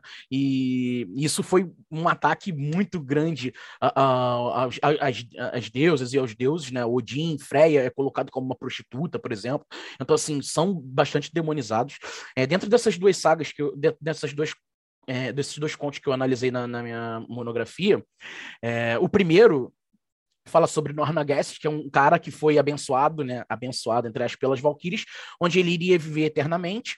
E, na verdade, até uma vela, até, até que a vela da vida dele se apagasse, ele vive 300 anos. E aí, uma coisa que seria imortalidade para eles, que seria uma benção, essa imortalidade para eles, né? E além, de, além disso, ele ser abençoado pelas Valquírias, é... na verdade, pelas Nornas, falei errado, pelas Nornas, né? Que são as três Nornas, né? As três é, cuidadoras dos destinos dos, dos guerreiros, dos, dos escandinavos. É... para ele seria uma benção quando o, o, o, compilador que vai né, compilar esses contos, ele ele vai escrever sobre isso, ele demoniza. E ele fala como maldição. Então o conto todo fala como uma maldição e não como uma bênção. Então ele vive 300 anos. É, vou dar um spoiler muito grande, mas assim, é, o conto é super interessante. Mas no final ele chega sobre o reino do, do Olaf Tryggvason, que eu falei, do Olaf I. É, a saga exalta o Olaf absurdamente, porque ele é cristão, né? E aí ele fala: pô, eu quero acabar com essa maldição. Né? E até ele fala que lutou do lado de Sigurd, lutou do lado de Ragnar Lothbrok, só citou lendários, né? Lendas assim. E ele fala que queria acabar com o sofrimento dele. E aí o Olaf oferece: "Eu vou acabar com o seu sofrimento, mas você vai ser batizado". E aí ele vai ser, ele vai batizado dentro do reino da Noruega e ele morre, né? Como se fosse uma bênção ele encontrar após a vida dele ser com, com Jesus e tal. Então assim, é, e, e, o mais interessante desses contos, né? São vários contos. Eles demonizam completamente todos os rituais. É, guerreiros eles demonizam, botam abaixo de zero, assim mesmo assim. São, são contos muito, muito interessantes. Eu tenho até um livro, vou deixar meu e-mail aqui no, no chatzinho, é, para se alguém quiser, né, algumas dessas fontes mesmo primárias, é, para Priscila mesmo, né, que fez essa pergunta, se ela se interessa de fato, eu tenho um compilado gigantesco, escrito em islandês, e tem a tradução para o inglês, né, eu posso passar a tradução para o inglês, desses contos que demonizam completamente todos os deuses e guerreiros, sabe? É, então, assim, é, é, é bastante interessante esse tema da demonização, porque trata assim, o imaginário completamente do, do, do, dos compiladores das sagas, né? Então aí ela fala até que conhece aqui, né, a Baba Yaga, da cultura eslava, e aí ela pergunta, você acredita que mesmo com a demonização, a cultura pagã existente influenciou os costumes do cristianismo nos locais? Completamente, isso tem a ver com minha pesquisa em si, né? É, eu falo sobre o hibridismo cultural dentro da, da emergência da cultura isla, é, cristã islandesa. Né? Então, com certeza influenciou. Não foi uma conversão religiosa que houve na Islândia, ou na Noruega, ou na, na, na, Dinamarca, mas sim uma cristianização. Então seria um processo, né? é compreendido como um processo, não como uma conversão religiosa. Então eles simplesmente não aceitaram aqu aqueles ritos cristãos para eles. Eles questionaram e aí eles só aceitaram aquilo através de um hibridismo cultural mesmo, né? através de, de, de sincretismos religiosos. É, como ela até falou do evento do Natal, é, de São Jorge, né, São João, então assim, são eventos do, dos solstícios de inverno do, dos escandinavos que eles incorporaram dentro da cultura deles, né? Eles incorporaram aquilo como um evento cristão e aí sim eles, eles começaram a aceitar e começaram a identificar o Cristo e Deus cristão como um Deus que seria relevante dentro da, da, da, da fé deles, né? Então com certeza influenciou é, os costumes do cristianismo local. É, o André de Oliveira até conclui dentro da, das hipóteses dele que que, na verdade, o que acontece é surge uma identidade cristã islandesa, né? não, é, não é um, um, cristianismo ortodoxo, não é aquele cristianismo, é, é, é, não sei se posso falar tradicional, mas assim, é um cristianismo islandês que surge ali, sabe? É, posso até falar um pouco também do, do, do nome do, das semanas, né? Que até hoje, no, em inglês, o nome das semanas são, são baseados em deuses nórdicos, né? É, Wednesday, que seria dia do Wooden, que é quarta-feira, né, o dia de Odin, é, Friday, que seria dia de Frigga, é, é, Thursday, que seria o dia de Thor. Então, até hoje, né, temos esse hibridismo dentro da, da língua inglesa. Várias, várias palavras em inglês são do, do nórdico, justamente por eles terem incorporado um pouco dessas, dessa cultura deles, né? É, aconteceu um hibridismo cultural religioso sim, e também um, um hibridismo da culinária, da, da, da, fala, então, assim, é bem interessante, é, influenciou completamente. Partindo para outra, eu espero ter Lucas, te, respondido. Hã? Deixa eu só te interromper e pedir para você ser assim, um pouquinho mais direto nas suas tá. respostas, porque como você foi sucesso na audiência, tá tem muitas perguntas e a gente ainda tem outras, já são quatro e meia. Tá bom, professor, desculpa, tá? Eu vou, vou responder muito rápido, vou deixar meu e-mail, quem se interessar mesmo pode me mandar que eu mando tudo lá. Aí a Márcia Gutierrez perguntou assim, Lucas, boa tarde, a Cristina Saga mostra algum momento dos islandeses é, é, em que os islandeses demonstram, demonstraram alguma aversão ao cristianismo? Sim, todas as sagas. É, mostram islandeses fugindo, islandeses encarando o inverno severo porque fugiu das comunidades, porque eles, eles não aceitavam ali os bispos e o pessoal que estava tentando cristianizar eles. É, foi bem rápido a minha apresentação, né? Mas eu iria mostrar que, que não, não tiveram sucesso de início, então muitos dos bispos, das pessoas que foram cristianizar, tacaram fogo em, em, em lugares sagrados para os escandinavos, então houveram sim bastante resistências, resistência, né? Ela fez outra pergunta. Mostra algum aspecto tentativa de secretismo religioso, conciliação. Isso mesmo, isso mesmo. Então, tiveram sim resistências. É, o Vanderlei Batista falou para eu falar um pouco do episódio da Pedra da Partida. É, vou ser muito rápido. É, foi basicamente o que eu disse. É, é, o, a saga é dividida em, em, crônicas, né? Então, são pedaços de, de acontecimentos. E basicamente chegou, chegaram cristãos onde eles estavam. E Coran acreditava muito naquela rocha sagrada, onde eles faziam sacrifícios, entre outros rituais. E aí o, o o, o, bispo, a fim de converter mesmo Cora em sua família, falou assim: eu vou, eu vou abençoar a pedra e ela, provavelmente, o Deus cristão, vai destruí-la. E foi isso que aconteceu, e ele se converteu e se batizou. Então foi basicamente isso. Eu posso até te mandar a saga depois, eu vou deixar meu e-mail, como eu disse. É, a, é, Guilherme Garcia falou: estou desenvolvendo um projeto sobre é, Stave Churches norueguesa a partir da análise da sua da sua especialidade, eh, especificidade e a, eh, e a, criação de novas identidades a partir da hibridização. Eu achei interessante ele falar isso porque é o que eu estudo. Eu posso basicamente passar o meu texto é, da qualificação, que eu qualifiquei. Né? Tiveram algumas críticas, claro, mas eu posso te passar meu texto, meu texto que eu tenho um capítulo pronto já sobre a hibridização. Né? Só que ele está focado, pelo que eu entendi, na Noruega. E ele perguntou aqui uma Konunga Sogur é, para que, que, relata essa chegada do cristianismo ao território norueguês. Você pode ler sim a Cristine Saga também, mas a que eu vou te falar é a principal, que é a Jaime Skringla. É, eu vou digitar depois no chat. Jaime Skringla fala sobre todos os reis e fala sobre a chegada do cristianismo. Total, assim, dentro da Noruega. Eu acho que é isso, né? Respondi todos. Desculpa, tá? Pelo tempo tomado aí. Eu acho que eu fui bem sucinto agora. Eu vou deixar meu e-mail e vou deixar o nome da saga aqui. Muito obrigado, gente. Muito obrigado pelo interesse seus comentários foram ótimos, não foi pedir desculpa, não. É que a melhor parte é essa, né? A gente no debate, a gente vai aprendendo, os colegas tendo um tempinho a mais para falar. Vamos então partir agora para as perguntas para o Rodrigo. É, é, o Rodrigo também é graduando lá da UERJ, então queria saber quem também te orienta. É, Rodrigo, Marta. e aí a professora Marta Martins. Uhum. E aí a gente tem é, perguntas aqui do Daniel né, Ayala. Hoje, uma das grandes marcas do carnaval é a arquitetura efêmera. Essa tradição data da Idade Média ou é mais recente? Parabéns pela apresentação. A Manuela Obrigado. te ah, pergunta. Ah, Eu acho melhor fazer todas as, ah. as perguntas, são três aqui, e aí você vai respondendo. Como você disse, agregavam ao carnaval um sentido cíclico, algo que fosse de necessidade humana, e por isso aceitavam. Porém, você conhece alguma manifestação significativa da igreja medieval ocidental contrária a ele? e você tem algum conhecimento se essa tradição é encontrada na oriental, acredito que seja na igreja né, oriental. E a outra pergunta é: na sua pesquisa, você observou algum grupo cristão que era opositor à festa de carnaval? Se sim, por que eram? Né? Ou seja, a última está ligada aí na sim. pergunta que a Manuela fez. Né? O, o Joffre fez uma pergunta que, que a Manuela já tinha feito também. Então, você pode responder. Vai falar alguma coisa antes ou não? Quer falar alguma coisa antes? Não, não. É, enquanto você vai falando, eu me organizo aqui, porque eu tenho ah. rabiscos aqui, eu vou me organizando para ver se eu tenho alguma coisa para te Beleza. Tá, vamos lá. É, respondendo ao Daniel, uma excelente pergunta, e assim, me permita só explicar o conceito de arquitetura efêmera, porque não é um conceito muito difundido né, na, na, na, na Idade Média. Né? Então, o que acontece? A arquitetura efêmera, pessoal, é como se fosse algo que foi feito para durar pouco, mas para simbolizar algo grandioso, né? Então, para ficar fácil o entendimento. Imagina que você tem que criar um, sei lá, um monumento de ouro, mas que não tem ouro. Isso é arquitetura efêmera. Você utiliza de materiais adversos, né, para simbolizar aquilo. Por que, que esse conceito é importante? Porque é o que a gente faz no carnaval. As escolas de samba fazem isso. A gente não utiliza ouro para simbolizar ouro, né? A gente não tem ouro para fazer um desfile barroco, por exemplo. Então, enfim.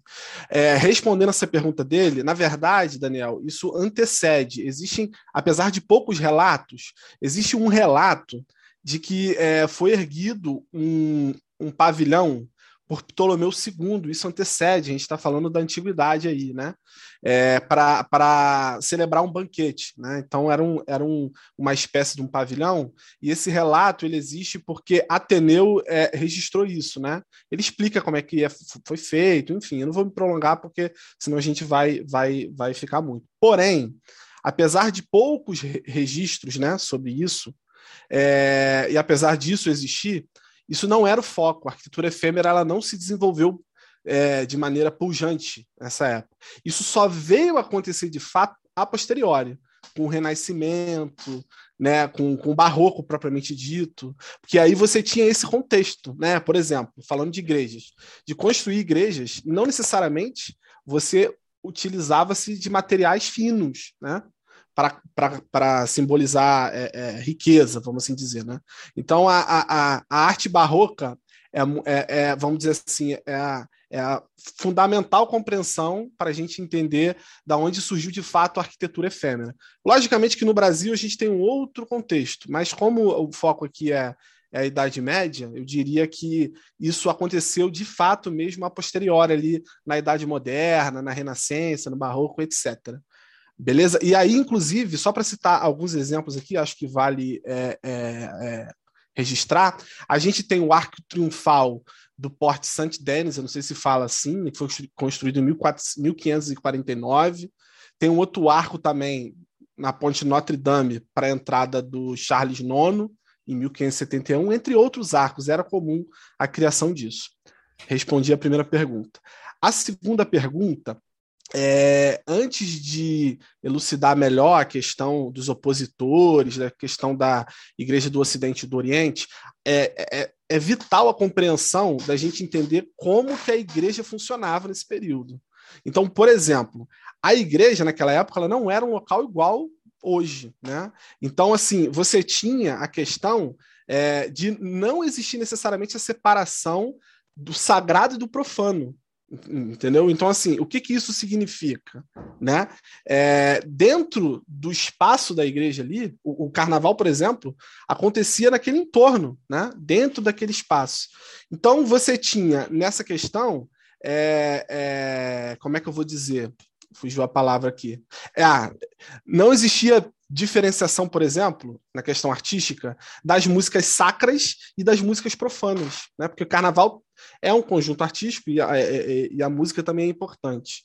Então, assim, é, é vital a gente entender essa compreensão para entender que é, na Idade Média, durante esse tempo, é, foi, foi muito aceito por conta dessa questão. A igreja ela ainda é, não separava é, de, de fato, como veio fazer a posteriori, é, a fundamentação de tradições pagãs, apesar de ser contrária. Né? Existia esse convívio com diversas tradições pagãs.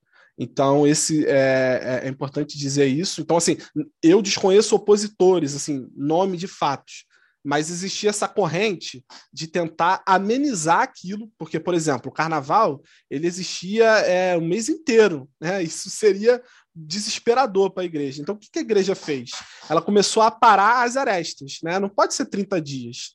Então, foi é, essa tradição atual do carnaval, ela vem dessa época, né? Do carnaval de ser domingo, segunda, terça-feira e acabar na quarta. Então, eles simplificaram esses 30 dias em quatro, tá? Então, é, é, a oposição do carnaval, a construção do carnaval, ela começa aí, tá? É, então, esse seria o primeiro fator. O segundo fator, que foi é, a pergunta também da Manuela, perguntando sobre o Oriente, né, sobre a questão da igreja né, de, de, de Bizâncio, etc. É, Manuela, na verdade, essas tradições pagãs elas estavam entre diversos povos, né? Então, por exemplo, a Lupercais, ela, ela, ela, vamos dizer assim, é, a raiz dela é mais para o Oriente, entendeu? Então você tem tem todo um, um, um simbolismo em cerca de algumas outras tradições pagãs que é, floresceram mais para o Oriente, outras mais para o Ocidente. Mas, em suma, com, é, é, é, a competência da Igreja Católica foi na oficialização disso. É como se a Igreja Católica pegou é, é, diversas situações e transformou no, no, que é o carnaval hoje em dia. Né? Assim como outros, outros é, eventos do calendário eclesiástico, que não, não é o foco da, da, minha pesquisa, mas a gente pode dizer que a Páscoa, como eu disse, o Natal, existem várias lendas por trás, várias teorias que simbolizam esse, essa espécie de, de, de, de, de conjunto entre algo. É isso, professor. É, só para Rodrigo, não sei se você conhece a tese do professor Paulo Duarte, que até... Não, eu conheço ele, mas não, não, não vi a tese. Ele, ele estudou festas, né? calendário cristão, festas. Eu acho que talvez seja interessante você ler para ver como ele abordou a questão. Ele não estuda carnaval, né? ele uhum. estuda, se não me engano, é Páscoa e Natal, ou seja, chama atenção. Mas é para ver como essas questões são alvo de debate né, entre é, na igreja. Né? Eu só queria te fazer uma pergunta. É, não sei se você sabe, é, só curiosidade também. Se você pretende, você vai, é, seu trabalho é de um debate é, bibliográfico, mesmo se você pretende analisar alguma fonte, e aí qual seria então seu recorte cronológico? Então, na, na verdade, eu, eu baseei numa obra do Bakhtin, né? E aí uhum. utilizei alguns. A obra de, de cabeça no seu nome, me desculpe, mas é. De, deixa eu pegar Quatro aqui. lá do é, Bakhtin, a gente conhece. A cultura popular na Idade Média. É, é porque o nome é grande. É. Aí, enfim, tá. Mas. E aí eu utilizei de, de alguns outros historiadores para pensar esse conceito de utopia, porque o carnaval ele acaba sendo uma utopia nesse pensamento da Idade Média, esse conceito de que é, é impossível você é, viver é, esse tipo de festividade que, é, é, vamos dizer assim, abole qualquer hierarquização, qualquer conjunto de regras por 365 dias. Então, Sim. isso é, apesar do conceito de utopia ser desenvolvido a posteriori, né, enfim, não é um conceito medieval, mas esse entendimento ele está presente aí. Então eu estudo também o Hilário Franco Júnior, o livro dele é As Utopias Medievais, e por, por falta, assim, não tenho esse conhecimento, se alguém tiver algum, algum autor por fora, mas muita gente começa a trabalhar o carnaval a partir, vamos dizer assim, da história da moda, porque aí tem uma outra questão, é uma questão mais artística, a questão do barroco, que isso já foge um pouco do período da Idade Média, apesar de ser, vamos dizer assim, uma continuidade, né? um evento de, de enfim. Mas eu estabeleci, é, estabeleci esse recorte, professor. É um, deba é um debate bibliográfico, onde eu coloco o Mikhail Bakhtin. Né? Você vai analisar fonte, história. É, Entendi. Eu ainda, é como é um, você um embrião, é, sim, só lembrando que o Bakhtin, né, o livro do Bakhtin, é de 65, né? Uhum. É, já no título ele, ele, traz uma coisa muito controversa, né, que é cultura popular. Né? E o professor Hilário Franco Júnior é adepto, porque a sua produção também é antiga, né? se vincula a esse tipo de debate que leva em consideração a existência de uma cultura popular versus uma cultura erudita, é, que até a professora Nery de Barros Almeida, lá da Unicamp, fez sua tese na década de 90 também, discutindo esses aspectos, tanto que é, coisa que hoje nem ela mais acredita, né? A discussão hoje foge, né, dessas dessas nomenclaturas tais como cultura popular. Então tem que ver em que pé que as discussões estão hoje. Então é por isso que eu acho que seria importante você ler o livro do professor Paulo ou a tese, né? Mas ele lançou o livro também, que é baseado na tese, é, para você ver como é que ele abordou essa questão, entendeu? Que aí pode te ajudar a você abordar também a festa que você é, estuda. Mas obrigado aí pela, pelas, pelas colocações. Né? Perfeito, obrigado, professor. Responder. E aí agora a gente vai né, para o Pablo, é, que tem algumas questões aqui também para o Pablo, né? São duas, e aí é, queria começar também perguntando para o Pablo quem é que orienta ele, né? É o professor Feldman, que, se eu não me engano é, né? Que ele ele falou, que é o professor é, Feldman. É, queria só que ele é, escrevesse aí no chat para mim é, o nome desses teóricos de análise de discurso que ele usa. O Banguenot conheço, né? mas o outro, para eu copiar aqui, que eu gostei do que você falou, né? me, me interessei por ler. É, e aí eu vou ler aqui as perguntas que fizeram para você e depois eu vou fazer a minha.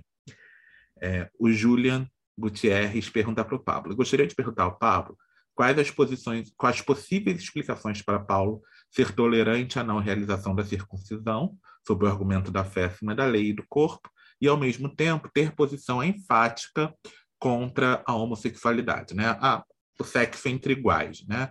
Enfim, homossexualidade é um termo né, que a gente procura não usar para o período pré-moderno.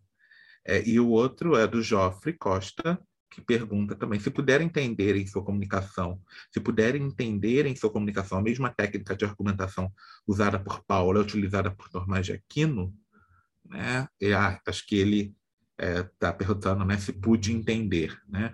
Então, se a comunicação, é, se a, a, técnica de argumentação utilizada por Tomás de Aquino é a mesma encontrada é, nos textos paulinos. Tá, é, tá aí você, é, Pablo. Aí. Ei, Wendel, boa tarde. Eu só estava digitando é, os nomes no chat. É, deixa eu só é, te perguntar também o que eu queria perguntar, que aí você responde tudo é, é, de uma vez. Eu não conheço né, muitos estudos é, sobre Paulo. É, eu conheço mais o trabalho do professor Daniel Just. Ele vendeu tese, com, foi orientado pelo professor André Leonardo de Vitarese, na UFRJ. Não sei se você conhece os trabalhos dele, mas aí é, ele fala sempre, né, toda vez que a gente fala de Paulo, ele, ele né, mexe com a gente, fala, ah, mas é, que Paulo você está falando? Né? Ele, no trabalho dele, identifica a existência de pelo menos quatro Paulos, né? que, que é, então ele utiliza, inclusive, o termo tradição paulina para poder é, não é, não se referir a um Paulo específico, já que não, não existiria, né? ou nem cabe para ele, ele diz às vezes, né? não cabe a discussão às vezes é uma falsa questão, né? Se aquele Paulo é histórico ou não, e etc. É, eu queria saber se você usa esse etos discurso paulino, do discurso paulino. É a sua estratégia para não falar nesse, nesse. Você reconhece a não existência de um Paulo e por isso se refere a esse discurso como etos paulino, discurso paulino? É, eu queria só é, saber é, isso. É, é isso. E aí as outras, não sei se você anotou aí as outras questões. Eu, eu consigo olhar aqui no chat algumas. Wendel, é basicamente isso, porque na minha tese né, de doutorado, o capítulo 1 eu tento ver como era a constituição de um etos cristão nos primeiros séculos, ou seja, nos quatro primeiros séculos da era cristã. E eu trabalho o Paulo não numa figura homogênea, como se ele fosse um só. Tanto que aqui eu trouxe a questão do Saulo, que antes ele perseguia os cristãos e depois ele convertido como Paulo de Tarso. E nesse sentido, eu tento fazer uma distinção entre, as, entre os escritos dele sobre as cartas paulinas, cartas deuteropaulinas, de qual é a autoria de Paulo, qual não é, e como esse não é o foco da minha pesquisa, é o, sim o ethos cristão, eu acabo trabalhando com essa questão do ethos discursivo cristão, porque o discurso de Paulo, na questão da, do, do corpo, como acho que foi o Juliano que perguntou, né, se eu não me engano, é um só. Segue uma linha, uma linha tênue, uma linha reta. O Paulo está ali para propagar as mensagens da Boa Nova, para é, propagar o cristianismo nesse, nesse, nesse, nesse período, nesse primeiro tempo, e aí já acaba é, respondendo um pouco à questão do Julian, porque, em primeira, primeiramente, a gente tem que ter em mente que nos primeiros séculos não havia um cristianismo como bloco monolítico em si, mas vários grupos cristãos espalhados pela bacia do Mediterrâneo, ou seja, por todo o Império Romano. Nesse sentido, esses grupos, inúmeras vezes, como eu disse durante a minha apresentação, entravam em debate, entravam em crise, em discordâncias. Inclusive, a maioria das cartas paulinas, e as cartas que a gente denomina a Paulo, foram escritas para a resolução desses conflitos internos de sua comunidade. Inclusive, também, como a gente viu com Pedro e Tiago na questão da circuncisão. Ou seja, aí a gente já vê um, um, Paulo em diversas camadas, como um personagem múltiplo. Entretanto, o seu discurso, de acordo com a sua comunidade, o seu tom, o seu objeto, continua sendo o mesmo, a preservação das mensagens da Boa Nova Cristã, né? Portanto, quando você é um em meio de, de, muitos, na questão dos grupos cristãos, respondendo já a questão do, do Julian, é, o seu discurso ele necessita ser um pouco mais brando, um pouco mais flexível, para atrair a maior quantidade de pessoas. E nessa acepção, a medicina, como era naquele tempo, não é o que a gente conhece hoje. Então, a questão da circuncisão era um pouco difícil de ser realizada. Então, quando Paulo propõe que é, para se adentrar o cristianismo não precisa a circuncisão, você acaba atraindo muito mais adeptos. Porque a gente tem que lembrar, pelas histórias das emoções também, que não é uma coisa que eu sou é, expert, mas é algo que eu li por cima, as pessoas sentiam medo. Então, eles têm medo da circuncisão, da prática da circuncisão, eles têm um medo. Então, eles não vão, eles não vão realizar esse ato para adentrar o cristianismo.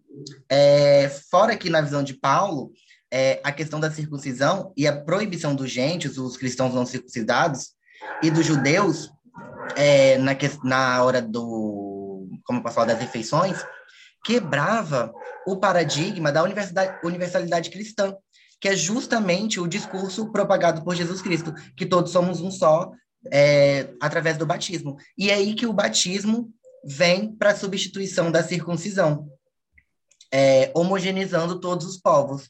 E essa flexibilidade no cumprimento de, dos preceitos judaicos, defendido pelo discurso paulino, vai além do caráter teológico, porque ele ambiciona querelas tanto políticas como sociais sendo a universalização dos povos, como crentes em Cristo, um dos pilares do discurso paulino. Ou seja, Paulo não está visando só a boa nova cristã, mas também a ascensão dessa boa nova cristã no seio do Império Romano, à, à vista dos imperadores romanos. Tanto que nos primeiros séculos, no primeiro século, no caso, né, do, até o ano 100, o cristianismo é considerado, tem os cristianismo, né, uma vertente do judaísmo, uma seita do judaísmo. Então, quando, quando Paulo está falando que não precisa de tal coisa, nanã, é para atrair mais adeptos à sua, ao seu grupo, né? ao seu discurso. Enfim, em a questão da homossexualidade, como o Wendel falou, né? Eu não usaria esse termo homossexualidade, mas eu falaria de uma versão ao corpo de Paulo porque a gente tem a questão do pecado original, envolto no discurso cristão dos primeiros séculos, é uma temática muito forte, que tanto que Paulo fala que é melhor casar do que abraçar, ou seja, melhor casar do que cometer um pecado sexual, né, um pecado da concupiscência da carne, e Paulo é muito fervoroso nesse discurso. Ou seja, é, quando você comete esse ato, esse ato sexual fora do casamento, não está mais ligado à questão da homossexualidade, mas sim a do corpo. E, nesse sentido, o batismo e não a circuncisão representaria o corpo ressurgido, o corpo purificado, assim como foi o corpo de Jesus Cristo, né? Juliana, não sei se ficou claro, é, mas se tiver alguma dúvida, você pode digitar aqui, eu respondo. E a segunda pergunta foi do, do Joffre, né? Em questão aos arquitetos. Bom, é, a Suma Teológica ela é uma obra gigantesca. Não tem como, como eu pesquisá-la em quatro anos de doutorado, porque são mais de 500 questões. E tem bem assim, Deus existe? Só de Tomás de Aquino perguntar se Deus existe, não faz ele só um teólogo, faz ele um filósofo também, porque ele está se indagando acerca da existência de Deus. E lembrando que na, na Idade Média não tem ateísmo, a gente tem discordâncias de discursos religiosos, mas que não configuram uma prática ateia. Eles acreditam na existência de Deus, mas que divergem em alguns pontos. E nesse sentido, Tomás de Aquino, ele é um representante da escolástica, que é muito mais do que uma filosofia ou um modo de ensino das universidades medievais, é, um, é justamente um modo de viver e de se olhar e de olhar os demais ao seu lado. E nesse sentido, para o Tomás de Aquino poder escrever a, a, a, sua visão teológica, já que a Suma Teológica em latim, na tradução, é um resumo de teologia, é o resumo de toda a teologia de Tomás de Aquino, ele fala na questão do, do corpo. O corpo é algo negativo porque a carne traz o pecado. Mas Tomás de Aquino, nessa época, ele era apenas o Tomás de Aquino, ele não era o doutor da igreja como nós conhecemos hoje. Então, para ele justificar a sua, a sua visão, a quem ele recorre? Aos padres da igreja, a Paulo, a Isidora de Sevilha, ele recorre a Aristóteles, tanto que a Suma Teológica, após a morte de Tomás de Aquino, lembrando que ela não foi finalizada, ele morreu sem finalizar, é, após a, a, morte de Tomás de Aquino, ela não foi bem aceita entre os próprios dominicanos. Só posteriormente é que, ela, que algumas passagens foram retiradas e a sua edição foi feita aos moldes da tradição cristã, né? Até porque Aristóteles era traduzido pelos árabes e eles achavam que os árabes iam contaminar a doutrina cristã com, usando esses esses argumentos, tanto que Aristóteles fala que, se eu não me engano, é, o, a felicidade da o, o, o sumo da vida é a felicidade do homem. Mas não, para a doutrina cristã, a felicidade é Deus, é o, é o caminho, é o fim da vida. Então, Tomás de Aquino usa esses argumentos, mas posteriormente é relutado. E nesse sentido, para ele poder justificar as coisas que ele fala, ele usa esses discursos constituintes, mas isso é na análise do discurso. Existem outras metodologias que podem fazer outras análises diferentes, tanto que a gente tem a análise de conteúdo, que te, teve até algum comunicador que falou que fez né, a análise da obra pelo conteúdo, se eu não me engano. Então, quando ele pega o discurso constituinte de Paulo e pega o arquitexto, que é a Bíblia, ele vai falar: olha, aqui está falando, aqui a gente tem uma autoridade, a gente tem um discurso fundante, um discurso constituinte. Então, o meu discurso se corrobora nesse discurso. Então, não estou errado. Aí ele escreve tanto que a Suma Teológica é uma obra para de cunho interno, não é de cunho de conversão. A Suma contra os Gentes, contra os Gentiles, é uma obra de conversão. A Suma Teológica é para ser usada dentro das próprias universidades para auxiliar os alunos na hora do, do estudo, né? Acho que é isso. Se ficou mais alguma dúvida, é só me falar. Muito obrigado pelas perguntas. Pessoal, então a gente já são 4h57, né? A gente tem até as 17 horas para terminar, então Estou aqui né, declarando encerrada a mesa de número 12, né, intitulada Religiões e Religiosidades, na pessoa né, que, é, representando o PEN UERJ, eu gostaria de agradecer a participação de todos os é, comunicadores né, pela sua disposição em é, apresentar o trabalho, participar do debate, né, respondendo é, as questões. É, queria agradecer também né, à professora Marta de Oliveira, à professora Rosiane, professor Rodrigo Rainha, professora Ana Paula, pelo convite feito a mim para poder é, mediar essa mesa e permitir né, que eu apresentasse também uma reflexão da minha autoria. É, agradeço a ajuda dos monitores na condução aqui da sessão e até o próximo encontro.